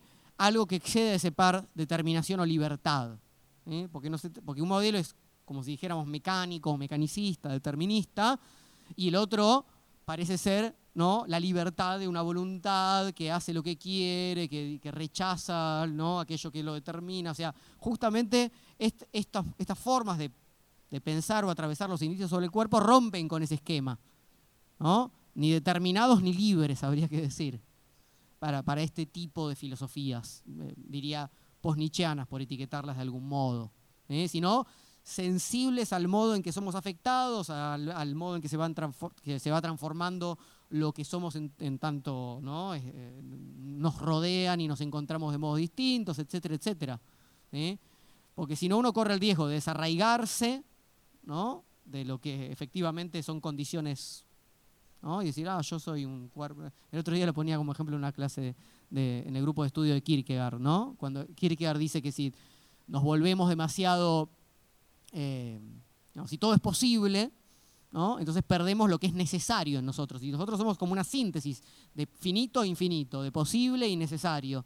Entonces yo digo, supónganse, para mí es posible ele- elevar mi trompa hasta la altura más alta de ese árbol para agarrar esas hojas ¿no? frescas y bueno, no tengo trompa, ni puedo, ni soy una especie de elefante. Que eso no quiere decir que mi cuerpo esté absolutamente determinado a hacer lo que yo supongo que. Pero si yo pienso que para mí todo es posible y que todo depende de mi libre voluntad y no soy capaz de ser sensible a todas las potencias, todas las posibilidades que se despliegan a partir de lo que mi cuerpo puede ser, ¿eh? que no es ni lo absolutamente infinito ni lo absolutamente determinado. Entonces ahí hay, hay- en general hay mucha más apertura de la que uno supone, justamente, cuando uno no, no piensa teleológicamente, el dedo está hecho para esto, la nariz está hecha para... O sea, cuando uno... Pero otra cosa es, ¿no? Decir, bueno, eh, depende de mi libre voluntad de elevar mis, mis alas y volar. Bueno, no, te vas a romper contra el piso. Y no es un problema de aceptar las, las determinaciones, es un problema de que si no uno directamente no es sensible a ellas, ¿no? Porque, porque enlazo en el orden de la fantasía. Ahí me gustaría volar como un pájaro o elevar mi trompa como un. ¿no? O sea, entonces, el problema por eso, insisto, no es determinación o, libertad, como si un elefante pudiera solamente hacer eso, como si un pájaro no pudiera caminar en lugar de volar, etcétera, etcétera. Eh, y mm, el conocimiento de sí en, este, esos términos espinocianos, nietzscheanos, etcétera, tiene que ver con la exploración de todas esas posibilidades. Una exploración que se hace el encuentro con los otros, digamos, ¿no? Como ya que estamos cerrando este festival, ¿no? Como qué, qué tipo de música, sonidos, ritmos, etcétera, o encuentros con los otros cuerpos eh, eh, logran en mí efectos de danza o de baile o de, determinados. Claro, sí, sí.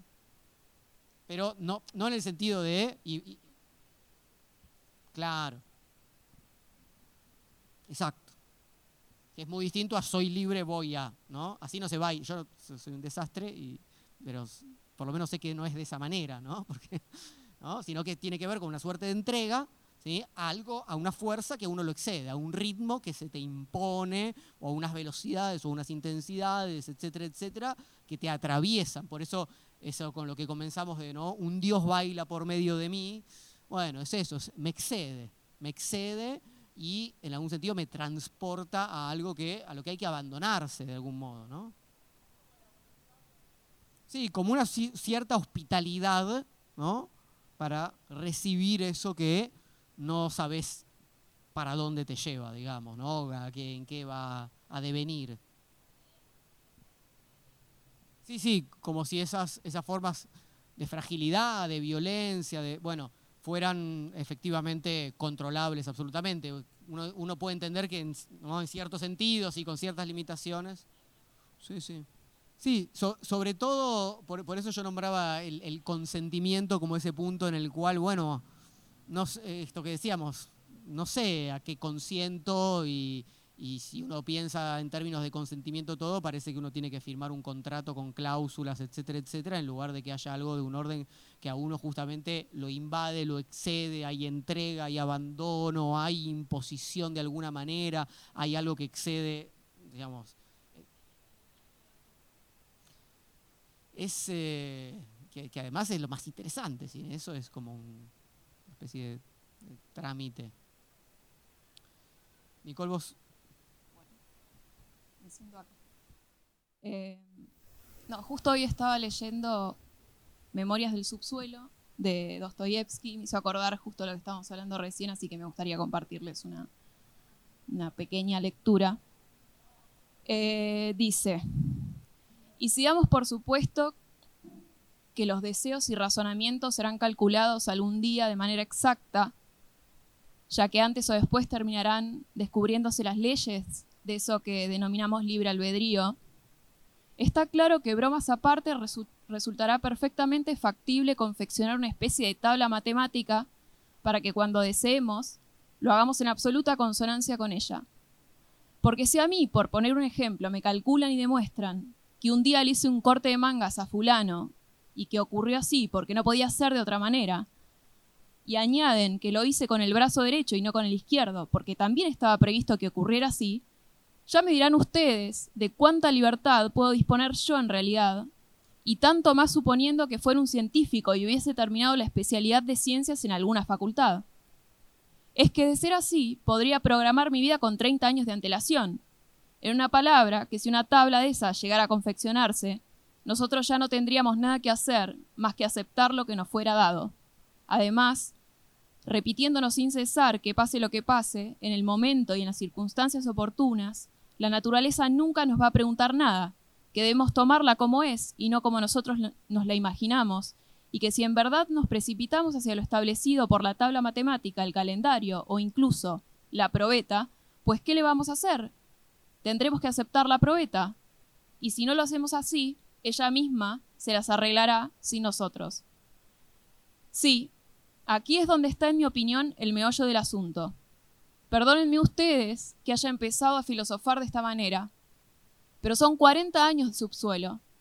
Permítanme fantasear un poco. Verán, señores, la razón es una buena cosa, de eso no hay duda, pero la razón es solo razón y satisface únicamente la capacidad racional del hombre. En cambio, la voluntad es la manifestación de la vida entera, es decir, de toda una vida humana, incluyendo en ella la razón y todas sus dudas. Y aunque en esta manifestación nuestra vida resulte a veces una porquería, es una vida a fin de cuentas, sino el resultado de una raíz cuadrada. Porque yo, por ejemplo, quiero vivir para satisfacer toda mi capacidad vital y no solo mi capacidad racional, que tan solo representa una vigésima parte de toda mi capacidad de vivir. ¿Qué sabe la razón? La razón sabe únicamente aquello que tuvo tiempo de aprender.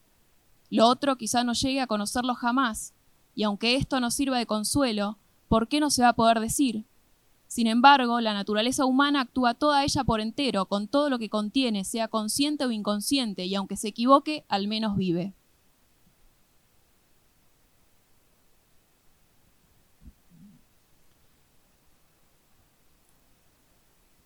Bueno, me, resuena mucho a, hace tanto leí ese libro que resuena mucho a,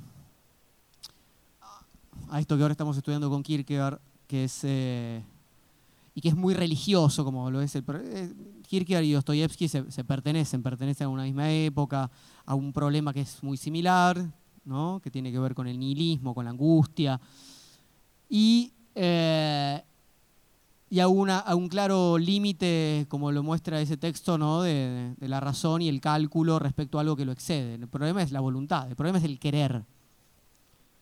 Eh, que por eso decía, Descartes lo sabía de alguna manera cuando decía, bueno, nuestra voluntad es infinita y nuestro conocimiento no. Ahí hay un desfasaje y ese desfasaje nos arruina, ¿no? Porque yo sé que no puedo volar eh, elevando mis alas, pero aún así lo quiero y no puedo, no puedo resolverlo, ¿no? ¿no? es que el conocimiento me alcanza para eso, etcétera, etcétera.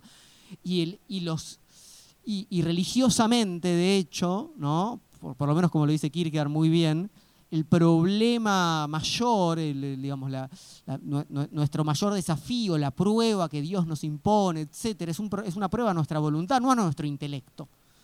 ¿eh? Las figuras heroicas que, por ejemplo, le interesaban a, a, Kierkegaard en relación a la fe, como la de Abraham, no eran figuras intelectuales, eran figuras que tenían que tener una fe inquebrantable de alguna manera, cuyo querer tenía que traspasar lo que podían comprender. Y por eso yo los pienso muy, muy, muy nichianamente y muy en relación a lo que dijimos hoy. Es decir, la capacidad, cuando hablamos de esta posibilidad de, entrega, ¿no? De, voluntariamente entregarse a algo del orden de lo involuntario, digamos, ¿no? Algo que nos excede, tiene que ver con eso, ¿no? No con decir, bueno, solamente cuando comprenda todas las condiciones, como decíamos, del contrato, de la cláusula, entonces ¿sí? pido los antecedentes de la otra persona, llamo para pedir referencias y digo, bueno, entonces firmo como si eso me garantizara, ¿sí? Y,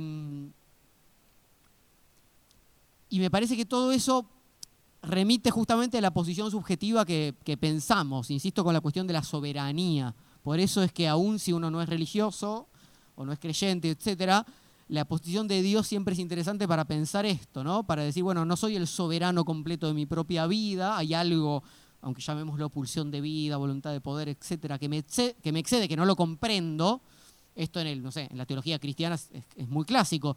Nosotros tenemos un intelecto finito, pero Dios es infinito. No, vamos a terminar de comprender nunca sus designios. ¿no? Hay mucho que se nos va a escapar. Lo más claro es, ni siquiera nosotros elegimos estar vivos, alguien lo eligió, ¿no? No, no nos pusimos en la existencia, etc. Entonces, a partir de eso que nos excede, la cuestión es hasta qué punto podemos querer eso que nos atraviesa y nos excede, llamémoslo vida si quieren más secularmente, sin pretender comprenderlo plenamente y pretender tener esta especie de máquina eh, determinista infinita.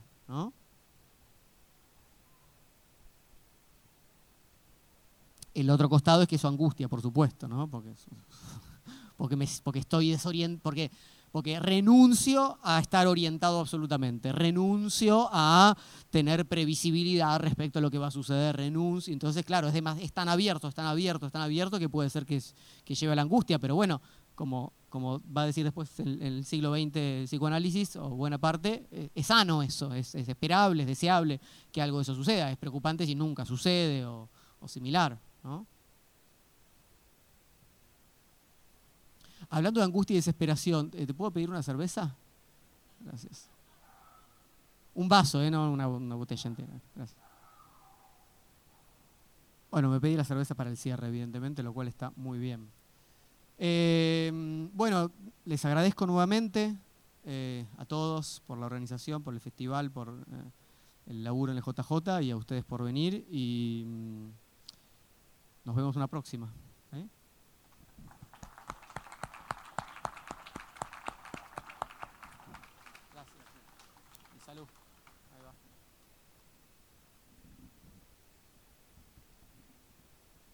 Ay, Agustín por la filmación.